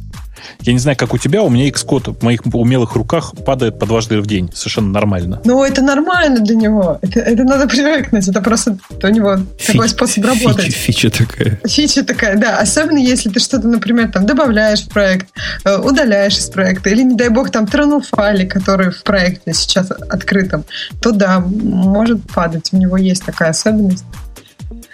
Но никто за него не извинялся, за Xcode. У меня к вам другой вопрос. И я перехожу к другой теме, которая как-то ты знаешь, а пока мы далеко не ускакали, я тебе, да, хочу сказать все-таки, да, оказалось, что действительно есть прямо такой э, э, ключик у CP, который называется минус-минус бэкап, который делает ровно то, о чем я говорю. Минус-минус бэкап равняется, прямо сейчас смотрю, намберет, и получается прямо как ты хочешь.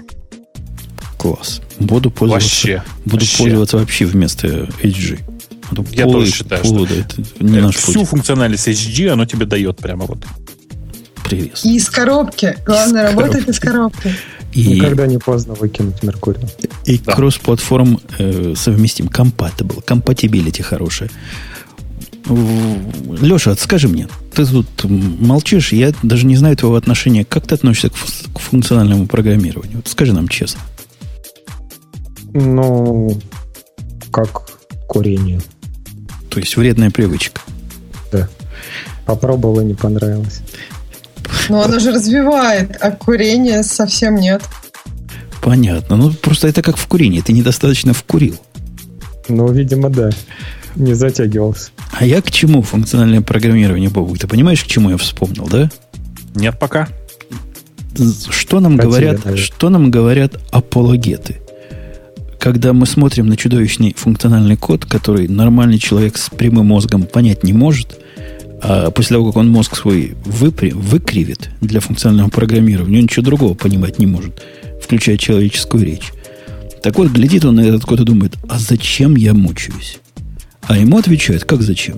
У тебя тут, во-первых, high order functions, это раз. Но это не главное в современном мире. А главное что? У тебя все immutable. А это означает что? Ксюша, означает что? Trade safe. Умница. Пять. Завтра придешь с родителями. Правильно. Подожди, если пять, то зачем с родителями? Благодар... Благодарность внесу в личное дело. Отметить. Это по- по-американски. За, за прогресс надо родителей звать и радоваться вместе с ними. А за регресс? А за регресс надо писать грустные письма от директора, что вот есть еще чего улучшить. У нас в Америках так.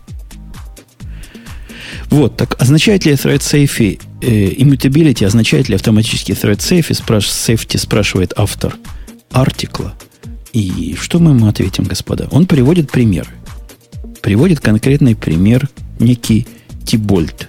Ти, да, Тиболд Делор когда код, который он считает immutable, ну, с общей точки зрения, является без, небезопасным с точки зрения multithreading. Это что ж, что ж, что ж, нас функциональщики обманывают со своими immutability или как? А я как раз пошел посмотреть на его код.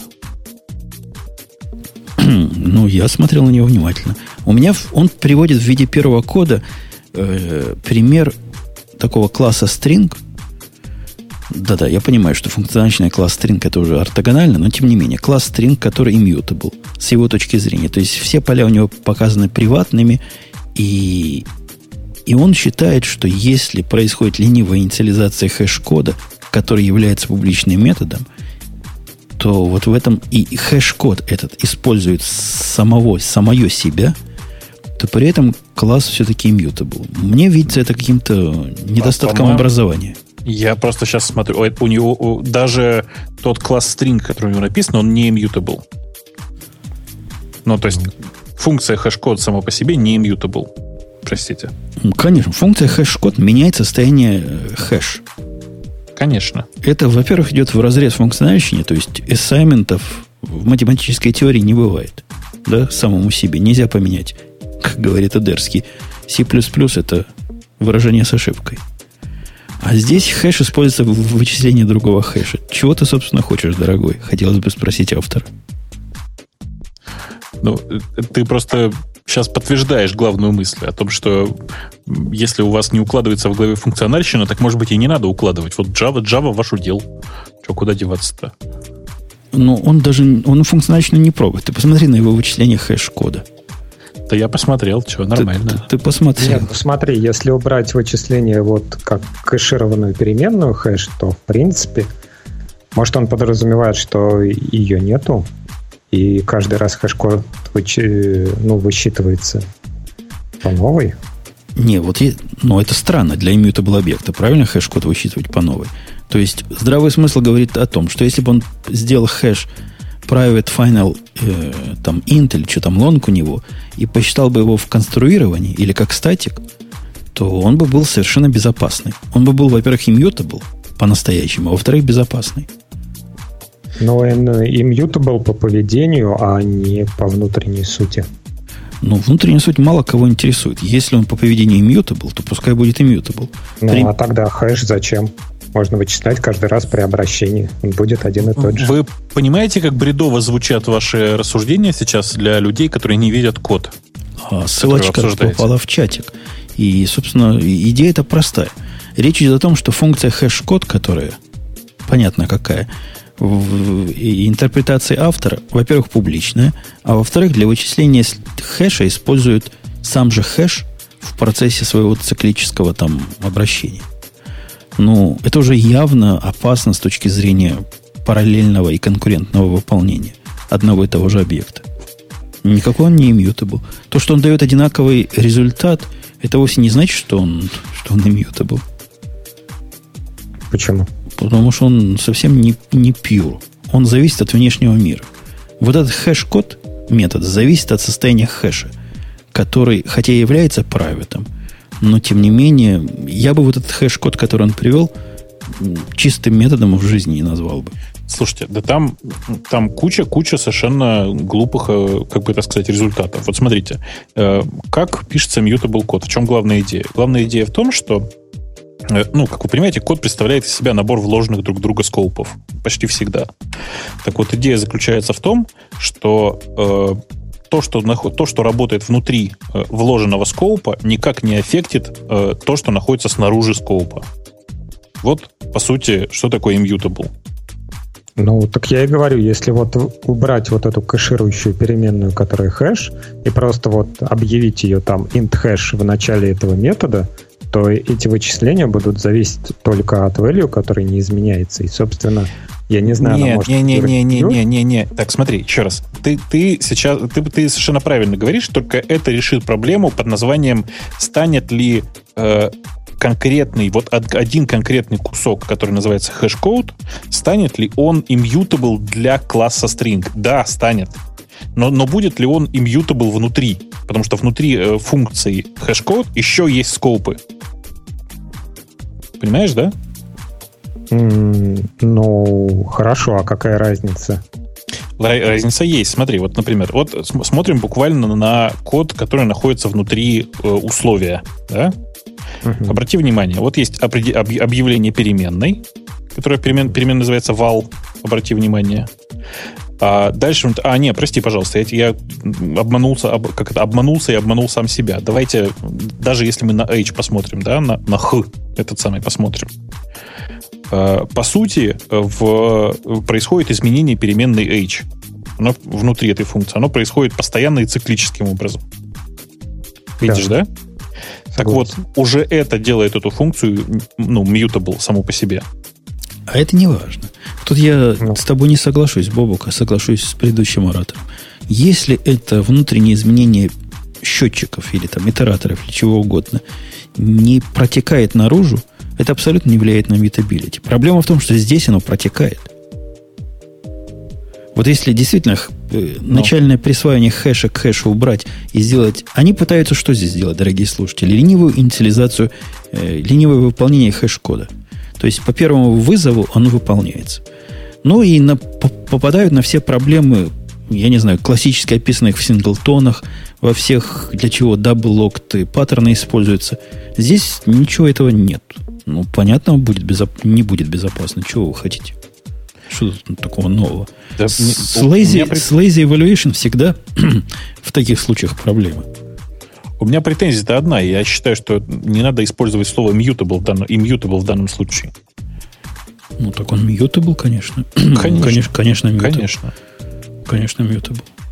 Э, а вообще, в простейшем случае, в случае нормальных функциональных языков, да, immutable означает thread safe. Просто потому что, смотрите, выше э, возвращение данных из скоупа – это атомарная операция. Все, другой причины нет. Ну, вот они приводят менее очевидный пример номером два, когда в результате вычисления э, вот метод формат вызывается, который вызывает из себя небезопасный с thread safe точки зрения метод. Это менее очевидный случай, потому что на первый взгляд не видишь ничего плохого в этом, в том, что мы видим. Да?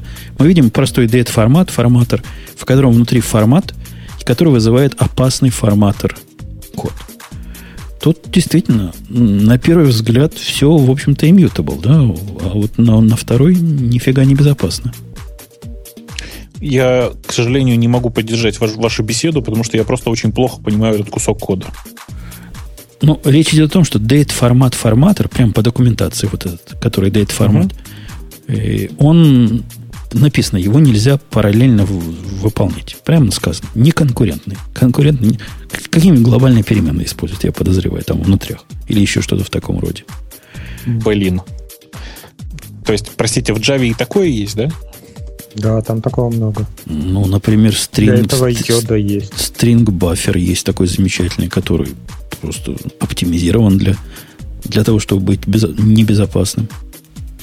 Оптимизирован, чтобы быть небезопасным, хорошо звучит. Да, но зато он локами не заморачивается, все дела. Ну, понятно, да. Нет, я понимаю, зачем, зачем, он не то, что оптимизирован, он деоптимизирован, чтобы работать с максимальной скоростью. Совершенно Понятно. верно. Третий пример, который приводит автор, вот мне кажется, он немножко ортогонален концепции immutability вообще. Он говорит, да, действительно, если у вас есть immutable объект или immutable сущность, все связанные с ним сущности вовсе не становятся иммютаблами. И приводит в виде примера, когда в такой, в такой объект передается другой объект, который сам по себе опасный. А внутри честного immutable объекта производится над ним операция. Я не понимаю его удивления, собственно. По-моему, он тут смешивает разные, разные вещи в одну кучу. Я понял. Вообще весь этот разговор это классический анекдот, как это классическая шутка функциональщиков, которая называется частичная иммютабилити. Угу. Я уже закашлялся. Да, да, такого, да. Просто, такого просто не бывает. Либо у тебя весь код immutable, либо ты страдаешь от того, что где-то не immutable и, соответственно, ни, ни, ни в чем не уверен. Мне кажется, вообще странно считать, что некий принцип, э, ну, как бы пытаться возразить некому принципу, используя, э, вот, ну, не пытаясь этому принципу соответствовать. То есть то, что у него в этом коде используются там изменяющиеся объекты или какие-то функции, которые работают, изменяют состояние этих объектов, называть принцип thread, ну, подвергать сомнению thread safe, safety как-то странно. Ну, с другой же стороны... Вот, почему он тот же вот Hello Appender считает э, immutable прям изначально? Вот если этого метода нет append, то, ну, да, это immutable, а с ним он сразу становится не immutable. Не, ну он же, он же утверждает, что объект что, соответствует всему, все правит, правильно? Состояние внутреннее со стороны не меняется. У него, наоборот, другой сайт-эффект. Он меняет чужие состояния со стороны. Так, блин, это то, про что я говорю. Не, не бывает частичного immutable. Либо у тебя весь код immutable, все, с чем ты работаешь, immutable, либо в любой момент у тебя случается протечка. Ну вот у меня для тебя новости, Бобук, есть в этом смысле. Знаешь ну? такой язык скала? Ну, как, не то чтобы знаю, но видел. Видел, да. Этот язык вовсе не, не является чисто функциональным. То есть он mutable по самой не могу, если хочется.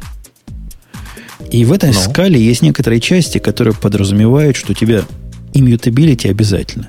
Например, использование акторов просто требует иммютабилити того, чего ты посылаешь. Ну, еще раз тебе говорю, э, это говорит только об одном. Это значит, что в случае с использованием акторов в скале ты просто вынужден знать про каждый свой вызов, иммютабл он или нет. А это извращение, прости. А не то будет хуже. Ну да, такие есть. А, а кто-нибудь из наших э, слушателей пробовал э, mutable акторами пользоваться? Я думаю, потеха еще-то должна быть. Что такое mutable актор? Ну, в акторы посылать в виде сообщений mutable классы. Представляешь, как... Но в скале как... именно не в аке, а именно в скале. Ну, да какая разница, хоть в аку посылай, кто тебе помешает? Не, ну в аке никто не помешает. Ну, Они и, там, по-моему, сериализуют. И в скале, и в скале никто не помешает. Никто не помешает, но с отладкой будет весело. Ну вот же, вот для прикола. Для прикола. Э, да. Поговорили но, мы на эту тему. Ты знаешь, да, что нет ничего веселее, чем в случайный фрагмент кода в, на плюсах вставить э, define true false. Да, да, знаю эту шутку. Знаю. Прям закурить да. захотелось. Можно еще, можно еще написать, ну, не знаю, define null random. Тоже хорошо. Или define random равняется 4. Да, я проверил, да? Помнишь, да? Да, это было... 42 я проверил, лучше. Я, я проверил 100% случайное число, я кинул кубик. У нас есть тема, о которой я вообще ничего не могу сказать, потому что не следил. Грешин не следил, но тема была в девелоперских пространствах известная. Я подозреваю, наш гость дорогой знает, о чем речь. Java One происходило. Там даже некоторые из присутствующих в прошлом подкасте присутствовали и перешагивали да. через... Через кого он перешагнул? Он перешагнул? Ну да, он то, ли, то ли Гвида Ван Росом сидел на полу, он через него перешагнул. В общем, через Гвида перешагнул. То ли через Мартина Адерски. Через кого-то знатного перешагнул. И пошел дальше. В общем, кто, кто может доложить? Можно нам доложить, дорогой гость? Что за Java One? И самое главное, что там было в пяти с половиной словах. Мы вот не... Бобок, ты знаешь, что было? Ну, я догадываюсь, что конференция была. Молодец, я тоже. Все, что даже спрашивать не буду, потому что кто на Xcode программирует, тому Java по ночам не снится. Ну, собственно... Нет, почему в страхе иногда снится? Да. Кошмар. Там было очень много, и она была многодневная, гораздо больше, чем индексовая конференция. И представлено было очень много, но в основном это были родмэпы, как они будут на будущее. Например, Сколько там человек там... было, если не секрет? А, секрет. О, окей. Вот. А, из такого, что интересного, был движок для JavaScript представлен, который будет входить в JDK на замену Rina, и который по бенчмаркам, в кавычках, вроде как рвет V8, который используется в Яндекс браузере. Вот. То есть, э, То есть движок, подожди, JavaScript, который поверх JDK бежит. Да. Вот, да. который скриптинг фреймворк. Ну, сказали же, как, как замена Рина. Да. Что, понятно. Это вы грамотные. Мы тут с Ксюшей сидим, удивляемся. Ну, если ты не знаешь, что такое Рина, что ты вообще делаешь в этом подкасте? подкасте? Так, в микрофон рассказываю. А, окей, хорошо. Вот. Mm-hmm.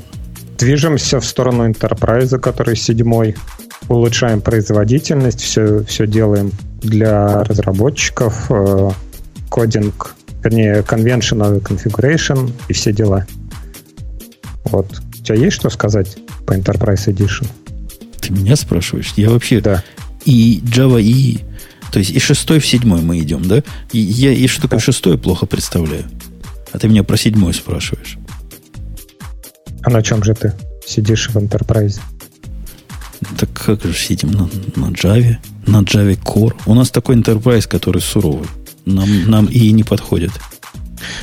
Хорошо, что или плохо, что сейчас нет тут у нас в чате Свана, а то он, он бы вам рассказал, что вообще-то любая, э, любая система на Java, она же попадает под определение High Scalability, High Availability Enterprise Production Platform. Вот, и слово Enterprise в ней есть. Поэтому вы для диких расшифруйте, что вы имеете в виду. Ну, мой оппонент говорит, что в нормальных enterprise пишут только через запускает программы в application серверах, переводя на русский язык, чтобы вы все дорогие да. поняли. А я говорю, что ничего подобного. Есть такие enterprise особые, в которых э, нужен тонкий контроль всего. И когда у тебя тонкий контроль, то у тебя вот этот высокий уровень менеджмента твоего кода, он мешает. И, ну, мешает. Мне нечего больше добавить. Мешает. И он не нужен. Ну, собственно, добавлено много всего, чтобы как раз не писать вот эти велосипеды для тонкой настройки тем людям, которым надо быстро и полететь. Э, добавлено всего, будет добавлен клауд и все дела. А вот про клауд поподробнее. Мне про клауд интересно. Куда добавлен, как добавлен, это что означает? Это в Enterprise 7 будет такое свое API, которое несовместимо ни с чем, соответственно. Вот. Э, и будет э, как это, создание на экзомашинах. То есть, если вам нужно какие-то, не знаю, инстансы создавать и тому подобное, это будет все привязано к экзомашинам. И если Enterprise, это будет стандартная спецификация. Вернее, она будет спецификация без реализации для там Амазона, для OpenStack или для чего-то. Просто будет набор Java классов, в котором будет там create VM чего-то. Слушай, а почему они, я не знаю, есть ли у тебя ответ на этот вопрос, но вот когда они придумывали спецификацию для, для dependency injection без реализации, они внимательно посмотрели таки на конкретную реализацию, на Гуаву, не на Гуаву, на, на Juice, Juice, на Juice. И Juice это официальная стандартная реализация вот этого самого J, как он, номера не помню, но вот их спецификация. То есть тут спецификации с реализацией совпали. А здесь нельзя было посмотреть, например, на тот же амазоновский? Ну, а у Амазона разве есть э, набор каких-то Java API для того, чтобы создать VM. Это все же заворачивается такие, там в реквесты, которые специфические для Amazon. Но, тем не менее, библиотеку для работы со всеми этими реквестами Amazon поддерживает сам. В отличие от питоновского бота, для, собственно говоря, все тулзы, которые написаны для управления Амазоном, они все на Java. И у них есть стандартный SDK для этого. Не, подожди. Значит, если брать dependency injection, э, то, что Juice там э, берет, это они реализуют API, то есть они добавляют аннотации там inject, JavaX inject, и в этом заключается реализация. То есть до версии 1, по-моему, Juice версии 1 и 2, они нормально работали и без этого. Тут они добавили просто необходимые аннотации. Не-не-не, не, не, не, Женя про другое, да. Ага. Наоборот все было. Они добавили аннотации, потому что они посчитали нужным, а не потому что стандарт Java появился для аннотаций. А уж стандарт Java взял эти аннотации как стандартные. У них получилось да. есть референс-реализация. Вот она готовая, пожалуйста, смотрите. Причем это же, этот же метода работает во всем. Как сейчас реализуется большая часть стандартов, касающихся там, того, что в браузере происходит. Именно так. Э, кто-то из больших игроков делает у себя в браузере референс, после этого это пропихивается как стандарт. Собственно говоря, а здесь было уже, то есть есть целых два SDK, один от Амазона, второй от OpenStack для управления там средами. Почему было не взять в качестве референса и не сделать поверх него некоторую стандартизацию, непонятно. Ну, здесь опять же, почему Яндекс не, не взял стандартный браузер там и добавил просто поисковик, потому что Amazon конкурент, и тот же OpenStack конкурент. Подожди, и подожди, как... подожди, и чего? Так, и конкурент. как э, нам завещал Ларри, мы будем делать все свое, и у нас будет свое облако, которое будет само по себе работать. Ну, э, как? Э, я просто не очень понимаю. Ты стартуешь новый продукт. Да. Э, этот продукт прямо сейчас, мягко говоря, летит ниже конкурентов. Почему да. не взять лучшее у конкурентов, непонятно. Ну, гордость.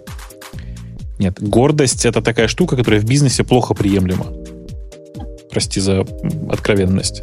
То ну, есть, хорошо. Смотри, есть, ага. есть, есть, амазоновский, есть амазоновский SDK, вообще AWS на SDK, давай по-другому. Э, под него написаны, вот я сейчас боюсь сказать слово миллионы, хотя давай тысячи готовых тулзов mm-hmm. разной степени развесистости. Почему было не поддержать амазоновский SDK и на халяву получить сотни из этих тысяч э, готовых тулзов, непонятно. Потому что надо привязать клиента к собственной платформе. Так, блин, клиентов еще нет в платформе. Да не, Бобок, ты не, нет, понимаешь, а кон... это... ты не понимаешь концептуальной разницы. Вот я, и, и, мне кажется, я понимаю, как Oracle думает. Oracle же, он, он же не про то. Ему, по большому счету, на, с моим впечатлением, ему, по большому счету, на вот этих людишек наплевать. У них все про компьютеры, у них все про системы. Они сделают правильную спецификацию для системы. А чего там людишки привыкли ну, кого волнует? Система должна быть правильно технически, понимаешь? А вот совместимость, совместимость, кого это интересует? Будет вот правильно, так. все придут на наш большой компьютер. Вот, вот поэтому через каких-нибудь жалких 10-15 лет от этой корпорации не останется вообще ничего уже. Она и так последние годы плохо себя чувствует. Да. Да ладно. Да ладно. Ну, что, да ладно. Сравни темпы роста и посмотри. Увидишь разницу. Но она ведет на, себя как, как NASDAQ практически. Я как-то смотрел на их бумажку. А зачем ты, ты, ты почему, как это, по, по стоимости акций э, э, оцениваешь э, успехи компании? Это же никак не связано. Ну, почему? У них есть всякие другие заслуги. Практически добили MySQL уже до плинтуса. В смысле, практически убили, ты хочешь Ну да. Но это, я, это то, по поводу чего я все время переживаю. Вот несчастный Facebook. Все кричат, а вот у него акции падают, акции падают. Да какая разница, у него аудитория растет. Что еще нужно-то? То есть у каждой, Нет, у каждой компании свои KPI. Да. Нужно же монетизировать эту аудиторию. Если ты так и не придумаешь, как с них денежки стрясти, то так и загнешься. Подожди, ну, во-первых, они загибаться не собираются и монетизироваться, монетизироваться настолько, чтобы, ну, грубо говоря, Facebook вообще в плюсе, если что. В смысле, что они зарабатывают достаточно для того, чтобы существовать как компания. Там все в порядке.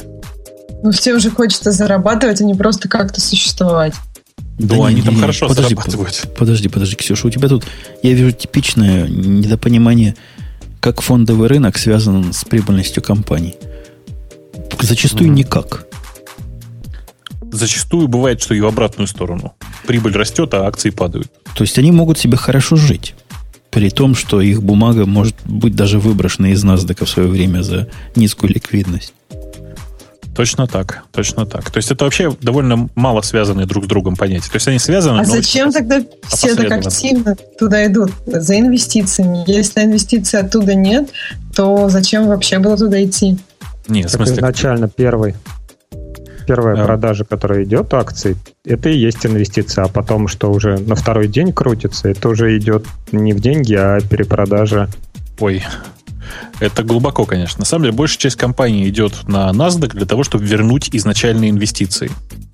Говоря очень грубо. Представьте себе ситуацию, когда есть тот же самый Facebook, в него, как известно, до еще IPO вкладывалось много других компаний. Дальше цель простая. Вернуть как можно больше инвестиций э, в, в смысле, вернуть с как можно большим мультипликатором инвестиции, которые были вложены изначально. Вот и все. То, что там происходит дальше, имеет отношение к начальным инвестициям, но очень опосредованное. М-м-м. Вообще у вас, конечно, специфические точки зрения. Ну, ну да. тогда все правильно. Oracle, ну хорошо, какая разница, как там Oracle поживает в акциях, значит, оно живет нормально, придумывает вон. На конференции еще, кроме того... Свои велосипеды. Ксюше, да, Ксюше понравится, там будет развесистый гуй на Java FX. Так что... Нет, не, GUI, который написан на Java, меня вообще... Мне кажется, он везде смотрится страшно. Не-не-не, это JavaFX. Он это FX. А, это что-то новое. А, а вот это JavaFX существует в какой-то параллельной вселенной. То есть наверняка есть какие-то ну, на JavaFX написанные GUI. Но не может быть, что их нет. Я ни одного не видел. Они нигде мне не встречаются. Я не знаю... Я знаю одного человека опосредованно, который на JavaFX эти самые GUI пишут. Такое вообще бывает в природе? Кто-то на этом пишет? Женя, просто это сверхпрогрессивная система. Она супер прогрессивная. Например, я как сейчас помню, что в последнем, в предпоследнем релизе или в последнем, скажите мне, я не помню, неважно, в одном из последних релизов, которые были недавно относительно где-то там весной, э, появилась поддержка H264 в, при, в, в контейнерах, контейнеров. Представляешь, да? Да. В 2012 году. Ну, так лучше поздно, чем никогда. Ну, окей. Э, Кстати, по поводу 2012 года. Да, да, да, расскажи, Бобук. А я... Я, просто, я просто к тому, что и Adobe Air, который, собственно, с которого копировали большую часть э, JavaFX, и он-то себя не очень хорошо чувствует.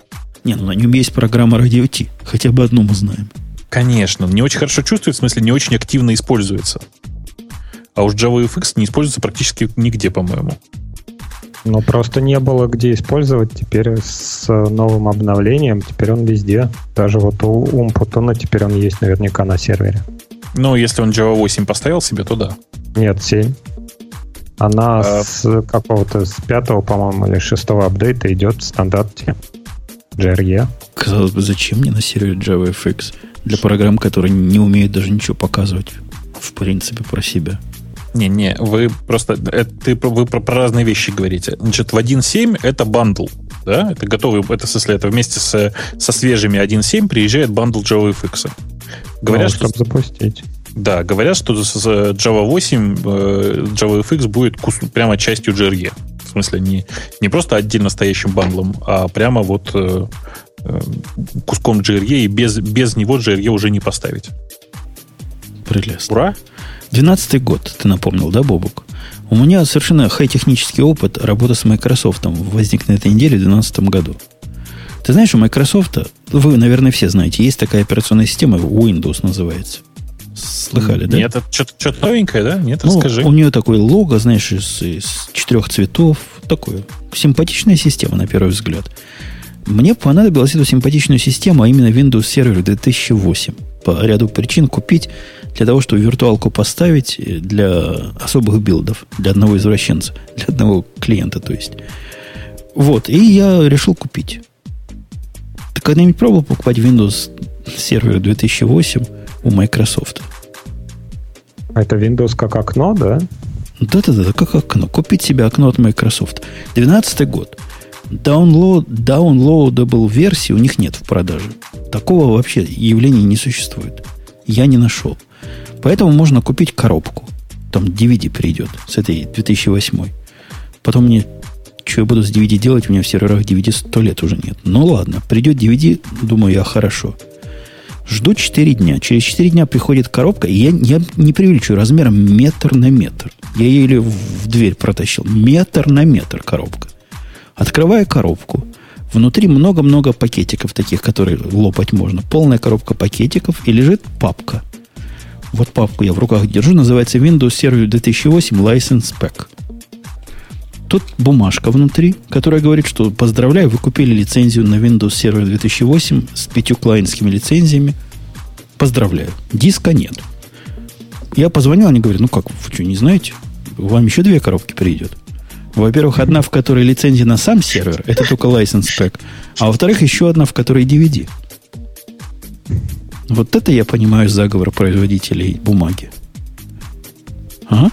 А, они размер наверное, коробок вообще- огласили? Да, два на два там придет, наверное. С диском-то, с диском. Но эту коробку жена практически выбросила. Она говорит, что тебе пустая коробка пришла. Открыла, а там попробуй эту папочку найти. Да. Так бывает, да. Вот, вот такой вот ужас. Э, что у нас еще интересного-то есть? Интересного-то есть. слушателей. Темы слушателей? Ну, вы думаете, уже пришло время темы слушателей? А тут, тут была статья как раз для тебя, Бобук. М? Просто поразительная статья. Человек написал, как они мучились на Ирландии и перешли на питон. Странные ребята. Обычно наоборот бывает у вас в питоновском мире. Нет, я просто не вижу причины, почему с, одной, с одного условно нормального языка переходить на другой условно нормальный. А они говорят, тормоза дикие. Представляешь, если для них питон летает, как же у них было, было в Ирландии все? Я просто читаю статью, я еще не, не видел ее. Расскажи пока. А, это Mixpanel, да? Но они всегда странные были. То есть ты для них от Но них Ну, они не когда уже выбрали Erlang, уже показывает их некоторую странность изначально. А на что они перешли? На какой-нибудь G-Event они перешли, нет? Сейчас я пытаюсь. пытаюсь пон- понять. А там питон еще как-то различается. Ну, в смысле, нет, Питон же сам... У них же понятно, что они... А, и- и- они... ну, Понимаешь, если они до этого жили на Ирландии, значит, у них что-то там, какая-то асинхронщина активная. Э, И, ну, хотел, просто хотел спросить, чё- что они используют. А, Eventlet они используют. Ну, тоже ничего. Eventlet, да, используют. Это тоже ничего, да, тоже ничего. Вот тут у них какие-то очереди, они странные. Что-то знакомое. В общем, тут, я не знаю, что по этой теме можно сказать, Жень. Не, ну мне суть, кажется, суть, да. понимаешь, странная. То есть вот этот Erlang, тот самый, который для синхронщины, ну, он, он настолько хороший, ему асинхронщине не надо, правильно? Ну, там, там, там синхронщины не получается, да. Вот. И перешли на какой-то богомерзкий питон, который тормозит и глючит. И при этом у них все стало быстрее. То есть они green, green треды используют, типа акторов, да, недоделанные акторы ирландовские в вашем питоне и, и радуются. Что-то не то в консерватории. Я не знаю, я просто я не, не понимаю, что тут обсуждать, потому что нужно, кажется, обсуждать просто кривые руки чуваков из Mixpanel. Не, ну они говорят действительно правду, что в Ирландии проблемы известные мне понаслышке. Э, с обработкой строк и манипуляцией строками в питоне с этим хорошо. Ну, тут спорить нечего. В питоне с этим действительно хорошо. Наверное, в Ирландии с этим плохо. А у них там туда-сюда Джейсон ходит, который они парсили, видимо, руками, как стринги. Ну, да. Наверное, таки да. А на питоне еще куски написали на C, по-моему, да? На что, где писать куски на C? А, они говорят, что питон быстрый, потому что он написан на C. Не ну, так, Eventlet быстрый, потому что написан на C. Пон- Понятно. В 10, в 10-кратный перформанс э, улучшения они в конце концов посчитали, особенно при обработке джейсонов. Ну, что тут скажешь? Ну, хорошо, идите все на Python. Если у вас есть Java, C++, C какой-нибудь, идите на Python. Вот им хорошую картинку скинули в комментариях. Там Rewrite your API in new language? No problem. I'm intern. Слушайте, а в прошлом подкасте, который был не гиковский, помните, я жаловался на программистку, которая и в стримами не буферизированно файлы читала? Было Так. дело? И Ну? у нее было время загрузки вот этого набора данных 40 секунд. 47 секунд. После того, как я ей рассказал про то, что бывает буферизированный способ, она начала файл читать за 7 секунд. Я все равно оказался весь в удивлении, как 7 секунд можно читать относительно небольшой файл. Ну, читать и загружать. Там файл в протобафе, она его читает, распарсивает и в мультимэп STL засовывает. Знаете, что оказалось? Во всяком ну. случае, с ее слов. Она говорит, чтение и протобаф парсинг занимает 0,6 секунды. А вот остальные 7 секунд занимает засовывание в мультимэп. Неужели? Я помню, в стиле мультимэп был не фонтан. Но неужели настолько не фонтан? Ты что-то прямо, я даже не знаю. Ты, ты сейчас опять бросил какую-то тему, которая, как мне кажется, э, слишком как бы это сказать, сложна для обсуждения. Погоди, представляешь себе мэп, просто да, у которого key value да, есть, да? Да. Но... В этом мэпе у нее в виде key э, лонги, а в виде value стринги. Она так. утверждает, что засовывание того, что она смогла протобафить за какое-то меньше, чем половина секунды время, засовывание всего этого в, в, в мэп занимает 7 секунд. Не, и для меня это не выглядит как дикость, потому что я прекрасно помню себя в 2005 году, который оптимизировал программу и ужаснулся производительности, по-моему, сетов тогда, может и мэпов. Но вот неужели и сейчас настолько все не быстро? Ну, я даже не знаю, может быть, их там просто очень много? Я знаю, сколько их там точно. Их там всего 47 или 48 тысяч. Ну, Тогда не понимаю. Уникальных ключей.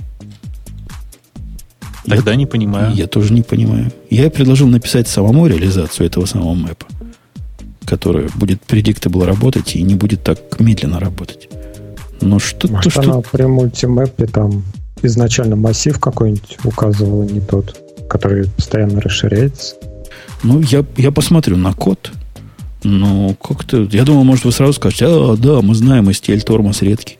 Ну, а вы молчите. Значит, значит, да, значит надо посмотреть на, на код. Написать, Но мне кажется, это было бы странно. Мы бы с удовольствием, дорогой, на Java написали, но надо на C++. Да, слушайте, перестаньте. Тут вопрос не в том, на каком языке это написано. То есть это просто явно выбран какой-то не тот контейнер. Я не вижу причины, почему э, там любой контейнер может тормозить на таком объеме.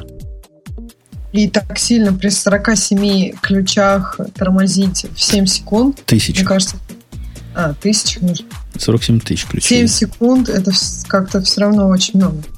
Нет? Я тоже, я тоже удивляюсь. Ну, посмотрю на ее код. Она говорит, все там правильно. Все правильно. А C++.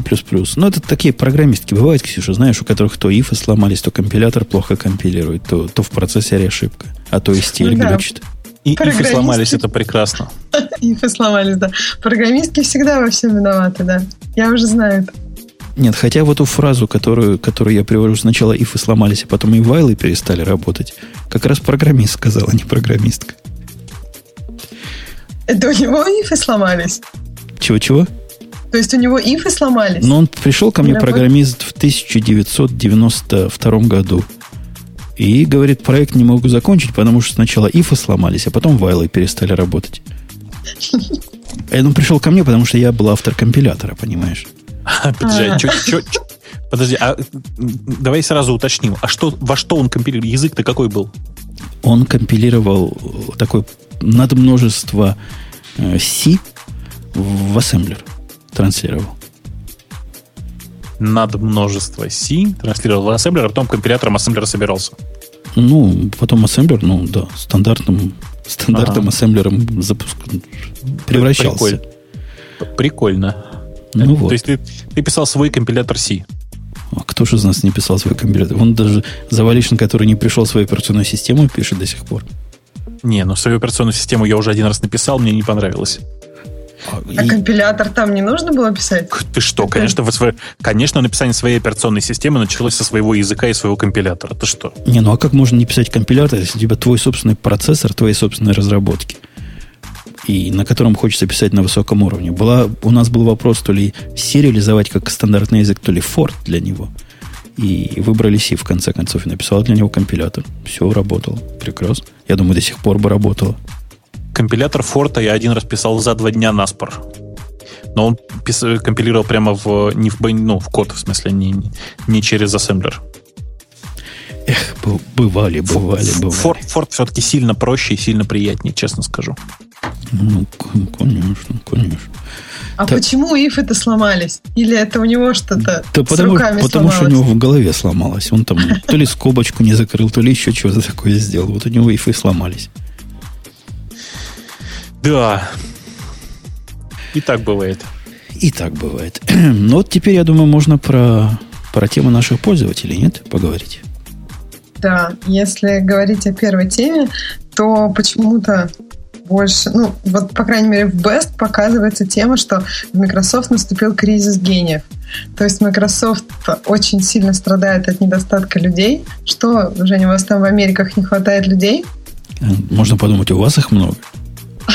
Но они именно, я так понимаю, про, с, про Америки хотят даже простить визовый режим. У них сейчас 3400 вакансий, э, которые прямо не хотят наполнить. Хотят новые программы в школах, университетах и, и так далее. Но они, видимо, решили напомнить о себе. Что-то давно про них не было слышно. Я не знаю, вот у нас они почему-то набирают не гениев, а студентов и интернов. А они уже гениев всех под, подобрали. Не-не, гениев они пытаются искать за пределами э, США, потому что гении в Штатах на как-то на майкрософтские деньги, видимо, не очень зарятся. Так нет, я и говорю, что тут э, рекрутеры приезжают, обвешаны все столбы, но у них написано, что они набирают интернов и... Ну, ты же, ты же понимаешь, а интернов-то вообще можно за даром взять. Некоторые интерны еще и приплачивать будут. Нет, ну как, чтобы перевести их в, туда к семье в Америке, все-таки нужно потратиться компании, как минимум там на какие-то там визы или дополнительные деньги, разве нет? Чтобы из России интернов. Я, я, собственно, не очень понимаю, в чем новость, потому что каждый год, когда открываются и закрываются эти лимиты, Microsoft бухтит про то же самое. Сколько я себя помню, 10 лет я себя помню здесь, они всегда требуют больше лимитов на рабочие визы. Но у них же, понимаешь, с этим реальная проблема. То есть у них реально с этим очень самая большая только проблема. У них? Uh, у, только у них, потому что у них всегда была ориентация на то, чтобы набирать людей снаружи. В смысле, из-за пределов США. И вообще, одно время же Microsoft был вообще самым, одним из самых э, крупных потребителей H2B. Известная же популярная история. Ну, вообще-то я соглашусь с твоим оппонентом, Бобук. У всех такая проблема у всех, кто ищет программистов, проблема найти хоть кого-то. Так, понимаешь, а безусловно, у, ну, у всех проблемы. А вы денег просто... предлагать не пробовали? Так не идут. Все равно не идут. Да, конечно. Ну, либо им столько денег надо предложить, либо... Не, они все, все умные сидят крепко. А, а глупые про себя сейчас что-то сильно думают много. Ценят себя сильно. Развратились я, я стартапами. Я вообще в глобальном смысле согласен с вопросом, почему в Штатах продолжают так мало давать денег. Ну, в том смысле, что я просто сейчас периодически вижу людей, которые едут там в Бинг или еще куда-то, и многие из них едут туда с потерей в окладе. И они едут не обязательно из Москвы, некоторые вот из Питера. Вот я знаю человека, который едет из Питера в Бинг. Он едет с потерей в зарплате, при том, что, ну, давайте скажем, должность у него будет там та же. Может, в Питере ну, зарплаты высокие? А, в Москве скорее, явно выше. Скорее в, у вас там в Редмонде что-то не так. При этом, безусловно, да в, Редмонде, в Редмонде, наверное, и жить подешевле немножко, чем в Питере, но все равно. Мне кажется, еще едут за уровнем жизни. Ну, то есть, как-то считается, что в Америках уровень жизни выше, и при этом можно потерять чуть-чуть в зарплате. Но зато знаете, знаете, вся моя практика, весь мой опыт езды по разным странам говорит, что уровень жизни исключительно зависит от твоего благосостояния. Ну, то есть, сколько у тебя денег есть, настолько ты и живешь. Она намекает на день рождения, наверное. Нет? Нет, я просто имела в виду, смотри, ты выходишь на улицу и, ну, понимаешь, неважно, ну, сколько у тебя про денег. день рождения. Я не понимаю, о чем. В общем, я продолжаю. В общем, выходишь на улицу, и если там бандиты и там все такое, неважно, сколько у тебя денег, даже хуже, если их много, их отнимут. А может быть там парк, все прекрасно, и от этого, ну то есть тут не так сильно коррелирует, сколько у тебя денег в конкретный момент. Э, уровень жизни выражается в каких-то там вокруг благах, и плюс социальные какие-то. Ну это, вот это то, про что я говорю. Про, про эти блага рассуждают в основном люди, которые никуда не ездили. Вот Женя, он про социальные блага не рассуждает, он уже ездил. Я вспоминаю нашего президента, который как раз про те самые социальные блага борется. Знаешь, Ксюша, как выглядят социальные блага? Я тебе расскажу. Ты приедешь в Америку, начнешь работать в поте лица своего программистского. И сразу с точки зрения оборванцев станешь богатой. Я имею в виду президента Обаму. И тебя сразу начнут раскулачивать, потому что богатые должны по справедливости. И в результате в 2013 году твоя медицинская страховка на семью вырастет в 4 раза в цене. Это тебе пример из жизни. Как? То есть, подожди, Обама же ведь вообще выезжал на том, чтобы сделать страховки более доступными. Для, босиков, вообще... для босиков. А, только для босиков. Конечно, Прости, я... конечно. Вот так оно он, что. Эти налоги, как он? Такс Маргид... Не, а Маргидон? Как? Маргидон. А Маргидон... А, такса Маргидон. Ну, во-первых, эти... Это... Это новая Обама Care, вот это его новая медицинская страховка, по большому счету и налог для тех, кто не согласен. То есть нельзя теперь без, без страховки жить, а если ты живешь без страховки, платишь новый налог. А во-вторых, ну, деньги, даже, я думаю, самые, самые недалекие понимают, что деньги, конечно, можно напечатать, но лучше их у кого-то забрать. И вот, конечно. Причем, а, да, нефть и деньги лучше у кого-нибудь забирать, мы все знаем. Правильно. Нефть забирают у арабов безответных, а деньги у меня. А как, как тогда для босиков? Я что-то не поняла. Если теперь нужно всегда страховка медицинская, то босику придется раскошелиться на ее. А на босик, нее, босику дешевле теперь иметь страховку, чем не иметь страховку. А ему дешевле это... Нету. Дешевле это потому, что я за него плачу. Вот такая вот грустная, грустная история. Грустная да. история. Да, что-то как-то не того вы выбрали, я вам хочу сказать. Я, я за него не голосовал. И я делаю все. Ты, ты, ты себе, Бобок, не можешь не представить. Поверишь, у нас тоже самое. Не, у нас, э, как это, у нас все предсказуемо было, понимаешь, поэтому, да. Я, ты представляешь, кто такие демократы, вот такие левые, которые практически до Обамы хотели все взять и поделить, чтобы была справедливость, да? Представляешь? Конечно, да. Ты представляешь, как эти демократы к э, поправке, которая разрешает ношение оружия, относятся? Ну, в, в общих чертах, да. Плохо, ну. очень плохо. Ну. Так вот, все мои знакомые бывшие демократы, четырехлетние, вот, которые были за Обаму в, за, вовсю, я троих таких знаю, они все три купили по пистолету, и, и сказали, что больше этот коммунист не пройдет. Но он же не коммунист, он же на... Ну ладно, прости, да. Социал... Этот социал-демократ не пройдет. Да. Социал-демократ. Она спрашивает, я понимаю, что уже после шоу мы практически Нет, переползли, но, но, Ксюша, есть ли там темы какие-то более технологические? Вот я, я тут зачитаю вам фразу, прежде чем мы далеко уйдем. Э, там намекают нам, что сложно загаживать, сравнивать загаженный российский город и чистенький европейский или штатовский городок. Но я, Ах. простите, чистеньких штатовских городков не видел. Да ладно, приезжайте в Детройт. А Это шутка была такая от Евгения, если что. Да. Да. Надо почитать про Детройт, если кто поверил. Но европейские города, на самом деле, они как-то поприятнее зачастую Ну выглядят. да, приезжайте Даже... в Париж. Угу. А, город.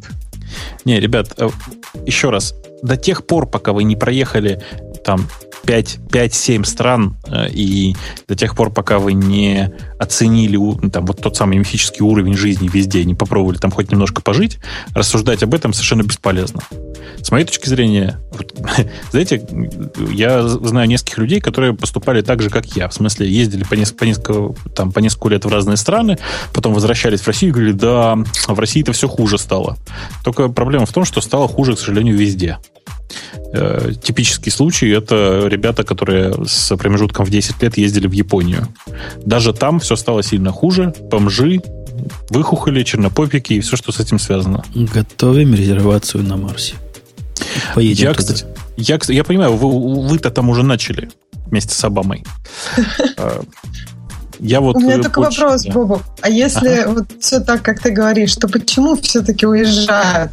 То есть все такие глупые, просто не могут вернуться в Россию к своим родственникам, не, не. глянуть, что тут так же и, и вернуться на совсем? Потому что, потому что для того, чтобы поехать, э, как это сказать, для того, чтобы понять, как же там на самом деле живется, там надо пожить. Это, это совсем другое ощущение. Приехать и пожить. Почему не возвращаются обратно? Ну, там есть много причин. Во-первых, нет, так как э, люди, э, поездившие везде, понимают, что возвращаться куда-то совершенно бесполезно, потому что везде одинаково, с одной стороны. А с другой стороны, ну, если уж ты куда-то приехал и там немножко осел, то что ж дергаться-то? И здесь неплохо, в принципе. А почему это ты рассказываешь, а не Женя? Но вот у нас есть представитель. Он, он, же, верну, он же вернулся, а я остался. Ты знаешь, Жень, ты, ты тоже пока... Во-первых, у тебя уже... Ты же напом, напомни всем, что это уже у тебя уже вторая миграция. Окей, напоминаю. Следующая да. будет на Марс? Поэтому я, я готовился думаю, на Луну, но тут Марс да. гораздо более привлекательный. Красный, вода там вроде была, может, опять восстановить. Вот По-моему, поэтому... на Марсе хуже, чем в Антарктиде, поэтому, Жень, можно в Антарктиду. Не, не я просто Кстати, хочу слышал сказать, что... новость, он не красный. Не красный, он... да? Марс-то? Да. Он, он не, да, он такой непонятный. А, так вот, просто я, с моей точки зрения, мы с Женей в этом отношении ничем не отличаемся. Я-то вернулся, потому что у меня здесь были некоторые э, доп. ресурсы, грубо говоря. Э, и с моей точки зрения, э, Россия это уникальная страна, в которой, ну, как бы это сказать, э, законы как забор с огромными щелями. Всегда можно в, этот, в эту щель завалиться, и ты не трогаешь государство, государство не трогает тебя. Женя предпочитает другую сторону, так сказать, отношения с законом. А ну, ты не любишь законы, Бобок? Против я, анархию? Все, все наоборот. Я считаю, что чем жестче закон, тем лучше, но проблема в том, что жестких законов сейчас у нас в мире нет практически нигде, а там, где есть, там очень жарко и, и жить невозможно. И поедают друг друга. Как мясо ага. не завезли. Да, а и... давайте из политики вывалимся куда-нибудь. Вот у нас там темы слушателей, там, и давайте уже после шоу свалимся. Давайте. Ксюша, а что, темы тем слушателей или в после шоу? Ксюша, ну, тема ну, слушателей? Тебе тема слушателей, да. TypeScript. Следующая тема, это, наверное... А, ну, а да, мы его не обсудили сегодня, да? Мы его не, не обсудили. Но это, это там, собственно говоря, пока не, не о чем особенно обсуждать. Э, Microsoft вы, выкатила превью, как они утверждают, нового языка, а на самом деле просто расширение для JavaScript, э, которое представляет из себя э, ну, давайте скажем, JavaScript с нормальным определением классов. Нормальным это в смысле как в других языках не based, based, как в JavaScript обычно, а с такими с нормальными, почти классическими классами. И что самое важное, с э, опциональной типизацией. В смысле, что можно наконец-то указать конкретные типы у там у переменных и у вызовов, и они будут проверяться. И язык этот не является языком, по большому счету. Это такой кросс-компайлер в JavaScript. Это, это, такой, это, такое же, это такое же расширение, грубо говоря, языка, как, как, как на, на, перв, на первоначальном этапе, как был C++. Помнишь, он тоже сначала компилировался в C, а потом уже из C во все, во все подряд. Вот здесь точно та же самая ситуация. Но это как это... CoffeeScript сегодня, да? Он тоже в JavaScript да, компилируется. Да, да, да. Один, один в один как CoffeeScript. Он компилируется просто в э, JavaScript. Он у него компилятор чуть-чуть лучше, потому что он поддерживает э, новые вот эти вот методы, которые ребята из э, Гугла начали тащить. Э, как он называется-то?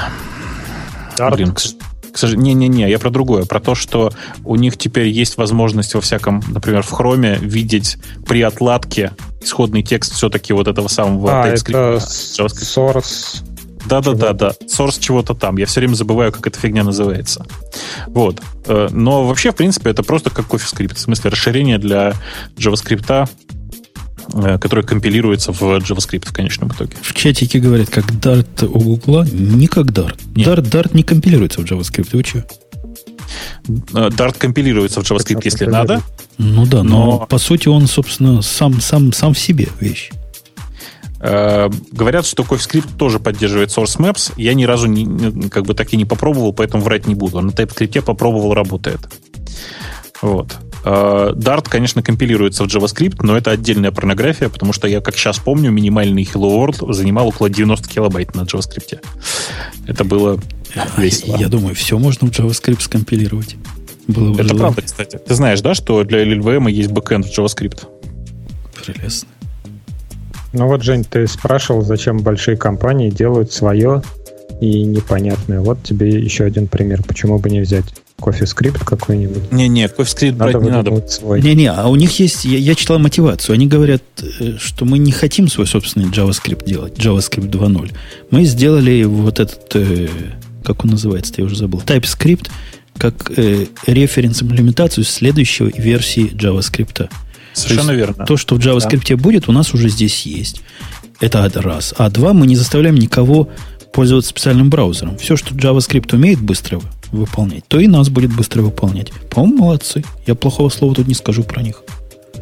Не-не, они, э, там же все еще смешнее. Большая часть TypeScript это реализация последнего ECMAScript, в смысле последней, последнего драфта, последней спецификации ECMAS, ECMAS, публичного ECMAScript, простите за формулировку. Тут интересно, что еще Microsoft выпускает что-то под лицензией Apache 2.0. Ну, то есть, а почему нет? Ну, они на самом деле не так часто что-то делают. Тебе так да. кажется. Тебе так Под кажется, честное слово. То есть, на, да, они выложили все на Кодплексе, но у них просто огромное количество э, open source, source выходит из Microsoft. Просто мы про это ничего не знаем, мы живем немножко в другом параллельно, параллельном мире. О боже мой, у них же даже для Linux есть open source. Конечно, у них есть для всего. И, как бы, и причем это делает даже не Microsoft Research, как некоторые писали, а прямо сам Microsoft. Так что как бы все логично. Интересно тут другое. Вы пропустили самое, самое как мне кажется, интересное. А, главным э, автором, собственно говоря, этого TypeScript э, называют такого чувака, которого, который называется Хейлсберг. Хейлсберг — это чувак, который известен тем, что он был главным архитектором Delphi. И одним из э, человеков за .NET. Ну да, который потом, оказ... потом перешел, э, стал главным архитектором э, C-Sharp. Не тут нет, а C-Sharp. C-Sharp, да, C-Sharp. А, и, и он же, да, ну, соответственно... А его за Дельфи разве не расстреляли еще? Подожди, вот, а, собственно говоря, у нас есть статья на э, TechCrunch, в которой написано буквально следующее, что сначала он создал Turbo Pascal, потом был главным архитектором Delphi, потом был ведущим архитектором C-Sharp и Link для C-Sharp, соответственно, а потом разработал TypeScript вместе с Люкой и Хобаном. Так Смотри, что... Да. Не добрались еще до него. Дельфи бы простили, наверное, за выслугу лет. Ага. Я думала, Бобук скажет, что самое интересное, это что есть плагины для Emacs и Sublime. Ну, это не самое интересное, потому что это очевидно, должен, должен был кто-то написать. А разве там не только для студии? Там, по-моему, а, а, написано, что для студии и все. Для студии поддерживается прямо самим этим. Да, да. это они сами выпустили. Как, как, как, как, бы, а. как, как бы не было для студии, если это Microsoft, ты что? Как такое спрашиваешь? Ну что, Ксюша, есть еще что-нибудь интересненькое из нас? Из для нас? Вот Eclipse 4.2.1. Ужас какой. Ну, у нас в темах еще есть э, про, опять про Python 3.3.0, опять у, у Гриши. А ты разве про, рассказать? Про, про, что там, елды, елды ты в прошлый раз упоминал. Да, там появились, сейчас я некультурно выражусь, э, э, очень прикольные как это сказать, делегирование в субгенератор, как это, называется, это называется. Такой yield from. Вот. А, и, собственно говоря... А, не, на самом деле самое крутое изменение, я вру, самое крутое изменение в 3.3 произошедшее, которое заставило меня немножко сказать «Ура, наконец-то кто-то об этом подумал». Знаете, какая была самая большая проблема при портировании твоего скрипта с Python 2 на Python 3? Жень, ты знаешь, ты пробовал, нет? Хоть раз? Не работает. Это хорошо, да. Нет, самая большая проблема для меня лично заключалась в том, что уникодные строки, знаешь, да, в, в, в питоне, когда пишешь уникодные строки во втором, ты обычно пишешь U, кавычка открывается, внутри текст, кавычка закрывается, чтобы подчеркнуть, что это именно юникодная строка. Не просто набор байтиков, а юникодная строка. Так как в третьем питоне все строки уникодные по умолчанию, то было решено от буквочки U вначале отказаться. И это всегда вызывало ошибку парсинга в 3.3 вернули э, там молчаливое игнорирование буквочки U перед э, кавычками. Я считаю, что это очень разумное решение. Сейчас почти всегда у людей существовало в голове две параллельных ветки. Python 2, Python 3. Кажется, что они начали наконец-то совмещать эти две ветки. И судя по всему, что сейчас происходит в обсуждениях бранча 2.8 и в том, что происходит в, произошло в Python 3.3, наконец-то там еще 3-4 года, и у нас появится одна новая ветка, которая будет совместима между 2 и 3.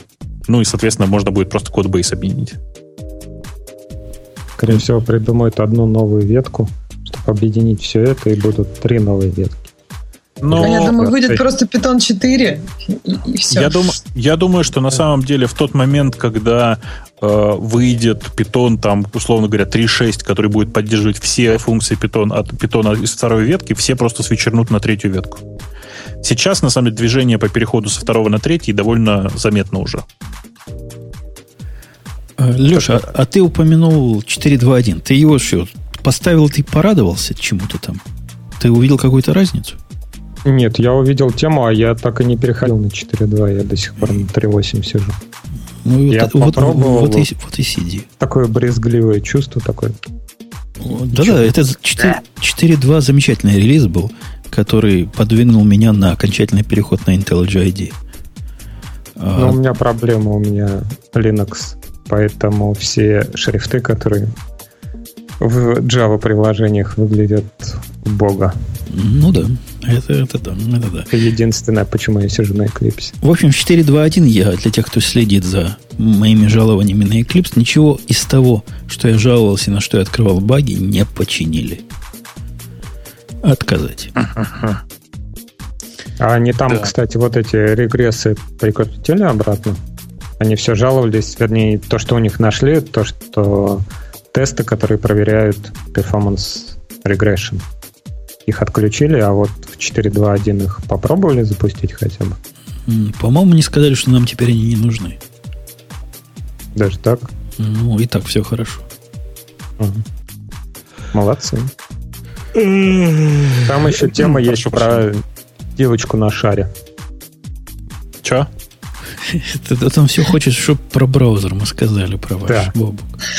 А, девочку на шаре. Девочку на шаре. Девочка на шару. Это гораздо более привлекательно. Давай я, знаешь, скажу... Ну, все-таки нельзя Давай. не сказать. Хотя, конечно, Давай. и гиковский выпуск. Давайте немножко не гиковскими разбавим темами. Меня браузер... Нет, не браузер. Меня Яндекс разочаровал. Чем? Я ничего не имею против, Нет. против браузера давай, от Яндекса. Давай, давай уточню. Чем на этот раз? На этот раз. Мне я же, в принципе, хотя и консерватор, но радикальный консерватор. Мне кажется, так. если... Да, я понимаю, вы сделали свой браузер. Да, я понимаю, вы поставили у него чудовищные эти табы, которые выглядят как в Firefox. Ладно. Ваши пользователи, наверное, их оценят. Ничего не спорю. Поставили свою кнопочку Home на Яндекс, тоже молодцы. Я понимаю целевую аудиторию. Поставили поиск в Яндексе, который там прошит, все в порядке. До этого места ни одного плохого слова не скажу. С какого места, знаешь, где я плохие слова расскажу? Пока нет, слушаю тебя. Ну вы же, блин, Яндекс. Вы же, блин, облачный провайдер услуг. Глядя на вот это все, что вы выпустили, где ваши услуги? Где чтение почты прямо из этого браузера? Где хождение удобное по Яру? А, где а Яндекс Диск прямо там в комплекте? Где все да, это? Да, я уточню. А это все зачем? А, нет. Тогда возникает вопрос, зачем этот браузер? Браузер нужен для домохозяек, которые, которым бы еще хорошо бы браузер для одноклассника. Вот есть другой класс, который не одноклассник, который Яндекс. Им все это надо. Иначе они ни до почты, ни до ваших дисков не дойдут.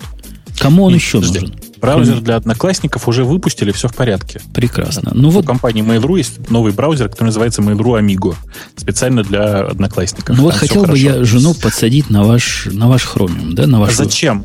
Ну, для почему? Чего? Она э, что-то ищет там в Рамблере. Я ее на Яндекс пересажу, чтобы искала в правильных не, не, местах. Смотри, смотри, значит, у меня есть э, несколько месседжей по этому поводу.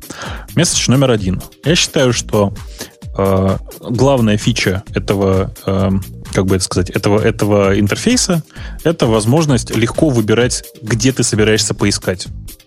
Этого реально больше нигде нет. Просто больше нигде нет. Literally, в смысле, буквально. Да ладно. Да Ну, давай покажи. Вот у Давай меня, у покажи. меня Safari с глимсом. Вот такая кнопочка. Раз открываешь, там пишет Google, Amazon, Bing, Яндекс, Супер. Вот ты уже- Dictionary, вот ты- eBay. Вот, вот, э, просто сравни, возьми и сравни, как, как это сейчас работает. Начни забирать, набирать запрос там и там и сравни. Ну, вообще, чтобы оно искало, если ты говоришь о том, что оно предлагает варианты в разных местах, у меня это отключено, но это можно включить в глимсе. Ну, конечно же, нет. Еще раз. В Яндекс браузере прямо в Suggest, вот там, где ты начинаешь набирать, прямо внизу, прямо внут- внизу Suggest есть возможность сказать, не сказать не в Яндексе, а в Гугле, или в Mail.ru, или в Википедии. Вот у меня сейчас дефолтный набор установлен. Окей, так сказать, whatever. Это А. домохозяйке прямо так надо, так кто... У, Ты у знаешь- у вас целевая знаешь- аудитория кто вообще? Люди. То есть домохозяй... домохозяйки, домохозяева. Но никакой нормальный Люди. человек не станет Chrome сносить и ставить Яндекс браузер, правильно? Во-первых, во-первых, миф о том, что у нормального человека Chrome, мягко говоря, преувеличен. Ладно, Посмотри тот, на тот нормальный человек, у которого Chrome стоит, не будет его на- менять. А, так нет такой цели заставлять людей менять Chrome. Люди выбирают браузер. Выбирают браузер по собственному вкусу. А, Практика показала, что в России у среднего человека установлено более, более чем один браузер, он пользуется больше, больше чем двумя, операцион- дву- двумя поисковыми системами. Мне страшно это говорить. Более, двумя, дву- более двух поисковых систем используют. А, так вот, э, на самом деле, если те- тебе нужна фича именно для, для домохозяек, то там она есть, она там одна. Эта фича называется автоматическая проверка антивирусами всего, что скачивается. Но так у тебя же ненормальная домохозяйка, у нее же Mac. Правда? Да, да, ей надо специальная версия антивируса и анти-Яндекса. Не, не, А, е- кстати, е- а для Linux не будет ничего? Че? Для Linux Для не Linux. будет. В ближайшее время для Linux не будет. Причина очень простая. Э, Нет никакого смысла сейчас выпускать что-то для Linux, пока доля Linux не начнет хотя бы немножко расти. Прямо сейчас она в интернете падает. Ну, и есть еще, наверное, одна причина, да, никому он там сто лет не сдался. Да нет, на самом деле доля пользователей с Mac, наверное, всего в два или в три раза больше, чем э, доля линуксоидов в, России. И, в принципе, можно было бы. Другое дело, что нужно понимать, что там действительно очень серьезная пере- переделка GUI. Большая часть, э, как бы это сказать, гиков, размахивающих руками, не понимают, что э, для того, то, что переделка GUI это очень большая работа. Это реально очень большая работа. Э, И вот Убрать это вот сам- кнопку? Окей, хорошо. Ты типа делаешь вид, что умный, да? Окей, давай, давай, давай с этой стороны зайдем. Вот убрать кнопку. Как ты думаешь, в кодовой базе хрома в скольки местах нужно провести, из- произвести изменения для того, чтобы кнопка убралась в двух операционных системах? Без понятия. Ты, наверное, Ну, а, ответ а на ты, так, а ты, ты- ты- ты зачем тогда выступаешь? В одном. В одном в э, настройках скина поставить visible false. Эм, Это прикольное решение, только это скин. Понимаешь? Это не решит вопрос убрать кнопку во всех скинах. Правда? А, давай пойдем немножко дальше. Значит, история про табло. Про- каждый, каждый раз, когда люди говорят про табло, я начинаю смеяться вслух. Причина простая. А, знаете, в 2005, по-моему, году в Опере э, показали Quick Dial, то, что называется. Знаете, там открываешь новое окно, и появляется такая решеточка из 9 скриншотиков, куда можно было ткнуть и перейти на сайты, на которых ты уже был. Ну и там запинить их можно было. Э, Все гики как один кричали, это для дебилов, никто этим пользоваться не будет. Это самая популярная фича оперы из э, всех, которые есть вообще. Коротко, если примерно так. А, Больше того, в, в опере, как я люблю говорить, знаете, в опере есть специальные такие люди, которым выдают э, пока- э, новые интерфейсы самой оперы и проверяют, пользуются этим люди или нет. Так вот, э, практика показала, что этот самый speed dial это просто киллер фича для многих людей, которые пользуются оперой. Э, такие дела. Э, Так для хрома это сейчас. по умолчанию этот quick dial. А зачем Ну- вы, вы Бобук засунули? Вот я одного прос- я все простить могу. Даже отсутствие, даже отсутствие интеграции, что мне кажется диким каким-то, я надеюсь, временным решением. Но зачем вы табы туда засунули, куда люди не ходят? Чего? Куда человеческий взгляд не опускается, не поднимается в современных. Какие-то табы у вас. Почему не сверху? Почему не такие кривые? Подожди, а должны быть снизу? Ну, если как в Safari, то снизу. Если как в Chrome, то такие красивенькие. А у вас как у Firefox. Ну, что это такое? Не потянули дизайн табов сделать? Наоборот, выбрали ровно ты из шести или семи вариантов дизайна выбрали тот, который, который меньше всего раздражает людей. У этого, у этого интерфейса есть один, то есть у него есть один главный месседж. Этот интерфейс должно быть не видно. Поэтому по умолчанию его практически нет. Та же история с табами. Это табы с минимумом украшений на самом табе. Он не должен тебя ни от, ни от чего отвлекать. Ну так для домохозяек, когда интерфейса не видно, это самая жесть. Когда начинается, ты, где тут кнопочка. Ты эксперт по юзер-интерфейсам, скажи? Я просто хочу узнать. Нет, я просто привожу свои наблюдения.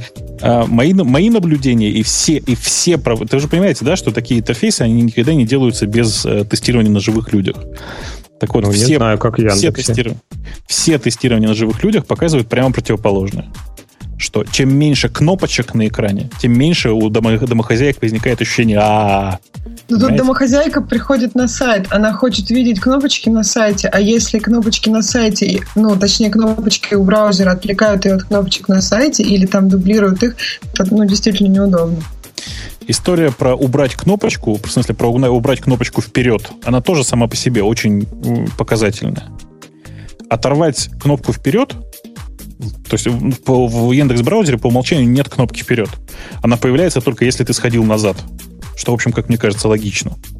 Да, более чем. Но кнопка а, назад по этой логике тоже должна была пропадать, да? А подожди, как назад ты всегда можешь сходить? Как я открыл URL, Открыл браузер, открыл URL. Какой, какой у меня зад? Никакого зада у меня нет. Это как в андроиде получится с кнопочкой Back. Куда он вернется? Нет, если ты имеешь в виду то, что до того, как ты сходил назад, у тебя не должно быть кнопки назад, с ней другая проблема. Если ты не показываешь человеку на экране кнопку назад, он считает, что этой возможности вообще не существует в природе. Кнопкой вперед не пользуются почти никогда. Кнопкой назад в браузере некоторые все-таки пользуются. Ну, в общем, логично, я согласен. Примерно, Надо одну кнопку, без стрелочки, просто кнопочку, такое, знаешь, предыдущее состояние. У меня, на самом деле, самое большое раздражение у меня в Яндекс браузере вызывает кнопка Яндекс. Вот реально кнопка Я, торчащая посреди экрана, меня раздражает. Но я хорошо понимаю, что это я такой больной. То есть, э, как бы я много, я много раз проверял. То есть я реально много раз проверял, как э, люди этим делом пользуются. И как выяснилось, они им пользуются. Слушай, ты меня успокой. Вот я, я ведь себя человеком, как вот этот, не доктор, но посмотреть могу, считаю грамотным. Посмотреть могу. Так. Считаю грамотным в тем, что люди разумные и нормальные хотят. Но ведь нормальные, разумные люди действительно хотят в вашем браузере интеграции.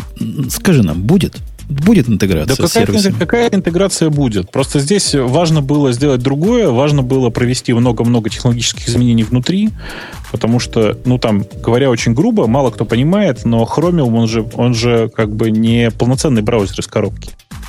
И все то, что делают на Chromium, оно полноценным браузером не бывает по умолчанию. То есть, в смысле, ну, я не понимаю, как сейчас можно пользоваться браузером, у которого нет просмотрщика PDF. А, кстати, у... вот, Жень, там есть офигенная интеграция, прям э, я не знаю, правда, это на презентации говорили, что когда кто-то хочет закачать себе файл, он нажимает на него, и тот грузится не к нему на локальный компьютер, а на Яндекс Диск. То есть ты как дурак куда-то его закинул, ты, вернее, хочешь его скачать, посмотреть, там тот же PDF, а он куда-то на Яндекс Диск закидывается. Яндекс Диск, он у тебя локальный на твоей машине. Яндекс Диск работает по тому же принципу, по которому работает SkyDrive Dropbox. Понимаешь? Если у тебя есть. А если нет Яндекс Диска, да, если ты не залогинил. Не если, у тебя нет, да. если у тебя нет Яндекс Диска, если ты не залогинен, конечно же, оно качается локально. В смысле, что, Что-то конечно, это оно складывается. напоминает не к столу быть сказано Evernote, который везде себя вставляет. А тут, смотри, Но... Яндекс Диск. Не, я, я не против. Есть... Вот я, я понимаю, как для моей жены это было бы полезно. Я за. Вот, Алексей, я с тобой спорю. И это хорошее дело загрузил, а потом не отвечать на идиотский вопрос, ой, а где ж, где ж мое, мое вот это мое? Я же его удалила. А вон оно твое, твое. Где, где мое я качала. Нет, там на самом деле там, там дофига э, внутренних крупномасштабных изменений. Там история про то, что мы сподвигли оперу наконец-то перейти, наконец-то сделать нормальную опера турбо. Это как бы одно само по себе, оно очень большое.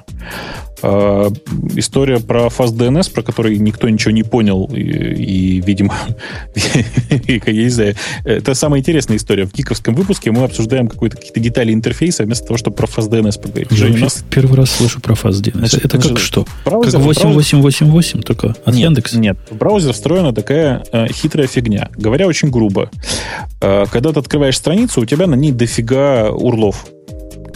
Э, мы все время тут посчитали, что у человека примерно треть времени при переходе на новую страницу, если новая страница написана достаточно быстро.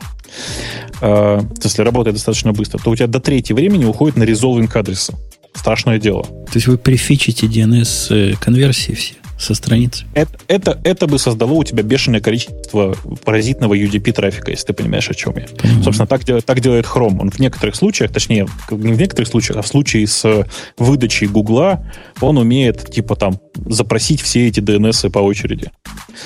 Э, в смысле, все эти адреса. Нет, у нас э, написана такая хитрая штука, которая отправляет запрос на э, отдельный специальный сервер, она его отправляет отдельным пакетом, грубо говоря, она делает это батчем. Понимаешь, да?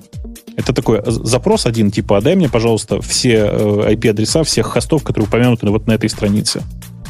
А оно на серверной стороне уже все спрефечено, в смысле, уже все посчитано. Оно прямо тут для тебя в кэше лежит, условно говоря. Оно тебе приходит сразу же моментально, все, точно так же всей пачкой, пожатое и все такое. Ну что, это круто, я считаю. Ну, Молодцы. Это, ну, это... Единственное, что это только работает на быстрых страницах где DNS, э, Resolving DNS более-менее для, щит. Для, для медленных страничек у нас еще и Яндекс, если, если встроена Opera Turbo. Она встроена или будет встроена? Я, я слышал это в будущих Значит, версиях. Для медленных? Для медленных каналов есть э, Opera Turbo, повторюсь. Каналов медленных. А, канал. А, да, значит, почему... В смысле, она, знаешь как, она встроена, но выключена. Вот как. Примерно. Женя просто говорит, что в следующих версиях.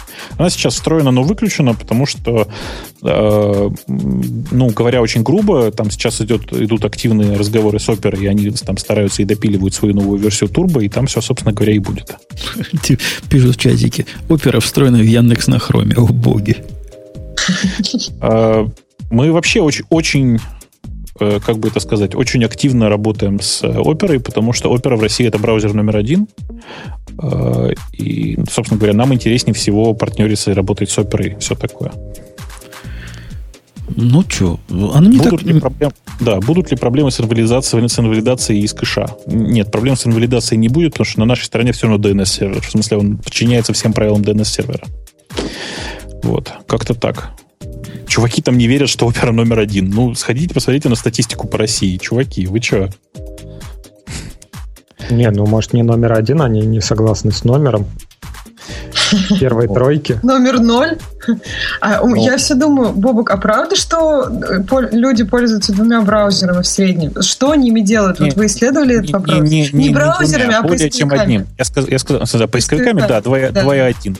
По моей статистике, которая была какое-то время назад, 2.1. А что они не делают? Зачем им два? Я вот ну, не знаю ни, одному, ни одну домохозяйку, которая пользуется, ну, а все в основном Яндекс и все. Ну, вообще нет, конечно же. Вообще нужно же понимать, что 2.1 — это количество поисковиков в месяц. Это не в смысле, что они постоянно пользуются двумя поисковиками. Нет, браузеры. Нет, нет мы сейчас про поисковики говорим. А, с браузерами ну, потому что, не Вы знаю. вернулись почему. к поисковикам. Вернулись, ну, вернулись что... к поисковикам. Про браузеры да. там все смешнее, и какие-то гады очень сильно портят статистику, потому что по моей статистике у среднего человека 1,4 браузера. Нет, ну это гики, которые с тремя браузерами сидят. Не, ну по с поводу тремя, у меня семь. двух поисковиков, Ксюша, это я виноват. Ты понимаешь, у меня на, на некоторые опросы мой юкипер за тебя делает поиски в Бинге и в Гугле, и даже в Яндексе. Вот оно как. Это все из-за тебя. Да, ну, собственно говоря, там действительно все, все очень непонятно в том смысле, что большая часть людей не представляют себе, как даже большая часть интернет, э, как это, интернет продвинутых людей не понимают, как же это так, все, все нормальные люди пользуются больше, чем одним поисковиком. Вот так. Жизнь устроена так. Вообще, самое худшее, что можно сделать, пытаясь э, там думать о людях, это пытаться действовать интуитивно. Потому что так уж вышло, что интуиция в отношении массового потребителя, особенно массового потребителя в интернете, не работает вообще. Джобс ну, это интересно понять, зачем они это делают, и, возможно, из этого можно сделать какие-то для себя выводы о своих будущих продуктах. То есть некоторые вещи вполне себе объяснимы, и нужно пытаться понять. Да, тут, тут да. мне только что позвонили. Пишут, позвонили из Бинга, нет, из Яндекса позвонили, сказали, нормально, перевод пошел, проплатили, все в порядке. Че? Всем? Ну да, не, мне, За то, что я не ругал а, сегодня Яндекс браузер. Все в порядке. А, ясно. Все в порядке. Пишут, пишут, пишут, Джобс как-то смог. Ребят, у Джобса, во-первых, огромный штат по исследованию рынка. В смысле, у Apple огромный штат по исследованию рынка. Они никогда не базируются на собственных измышлениях по этому поводу. И, а, а самое важное, что э, Джобс ведь никогда, в смысле, Apple никогда не пытались как бы это сказать, запустить yet another. Они всегда делали something new, something completely different, как они обычно говорили.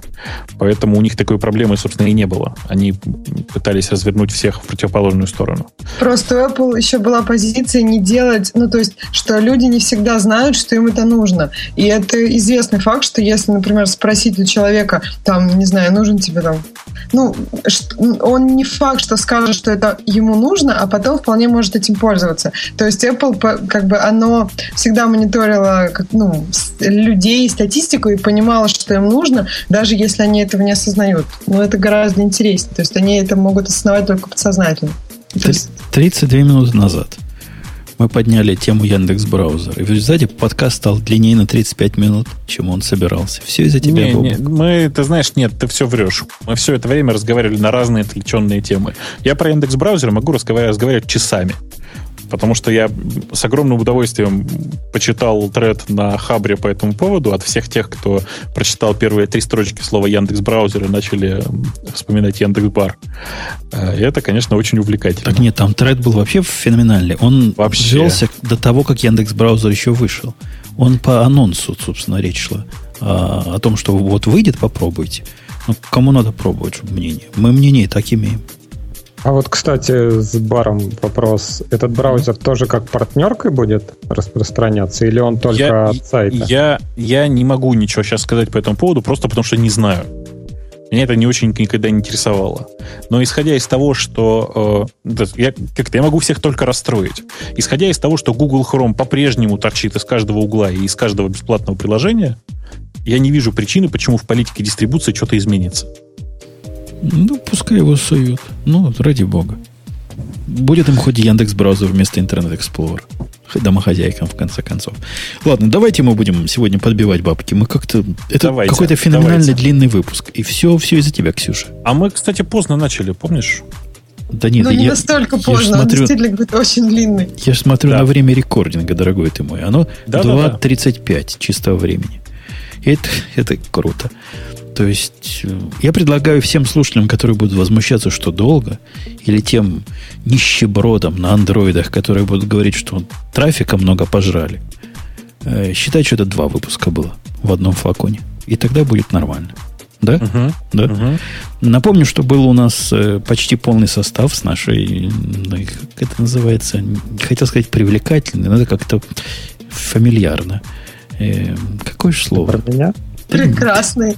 Прекрасный просто. Эм, забыл. Но я к следующему разу вспомню какой-нибудь красивый синоним. Ну, в общем, с подходящей ведущей, с Ксюшей, которая стала нашей постоянной ведущей, с не менее постоянным, но по поводу прекрасности я сомневаюсь Бобуком. Ну, наверное, он прекрасен в душе, в душе, в душе красив наверняка. организма, да. У меня очень красивый лоб. Лоб, лоб. Умный, как у Ленина. Да.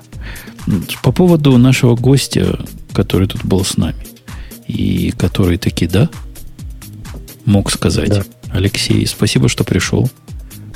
Не могу сказать, что заменил другого гостя, потому что как, как, мы гостями не разбрасываемся. Но просто достойно зашел, сказал достойное слово. Стучись еще. Ты видишь, к нам легко попасть. Я старался. И у нас был замечательный ведущий, прекрасный во всех отношениях, Умпутун. Ну, подожди, когда ты успел узнать, что он прекрасный во всех отношениях? Вот. Я фото видел. Понял, да? Вот он фото Подожди, видел, ну, да? Это же по фото. Ну ты что, это как, как сервера по фотографии админить. Я так и делаю. У меня весь дата-центр сфотографирован. И... А, кстати, я блок видел, нашел сервер порн, называется. Там прям выкладывают каждый день по несколько фотографий серверов. Круто. Так называется сервер порн. Все, все туда, и будет радиоти эффект. Все, на, этом, на этой поучительной ноте мы э, расстаемся с вами до следующей недели. Приходите, будет... Выпуск был сегодня, ну, странный. Я иногда слушал нас со стороны, думаю, господи, как это люди все слушают. Но, наверное, кто-то получил удовольствие. Во всяком случае, нам было приятно. Все, пока, до следующей недели. Приходите. Пока. Кот. Ну, действительно, мы как-то сегодня увлеклись, дорогие мои. Да, да. Да, это было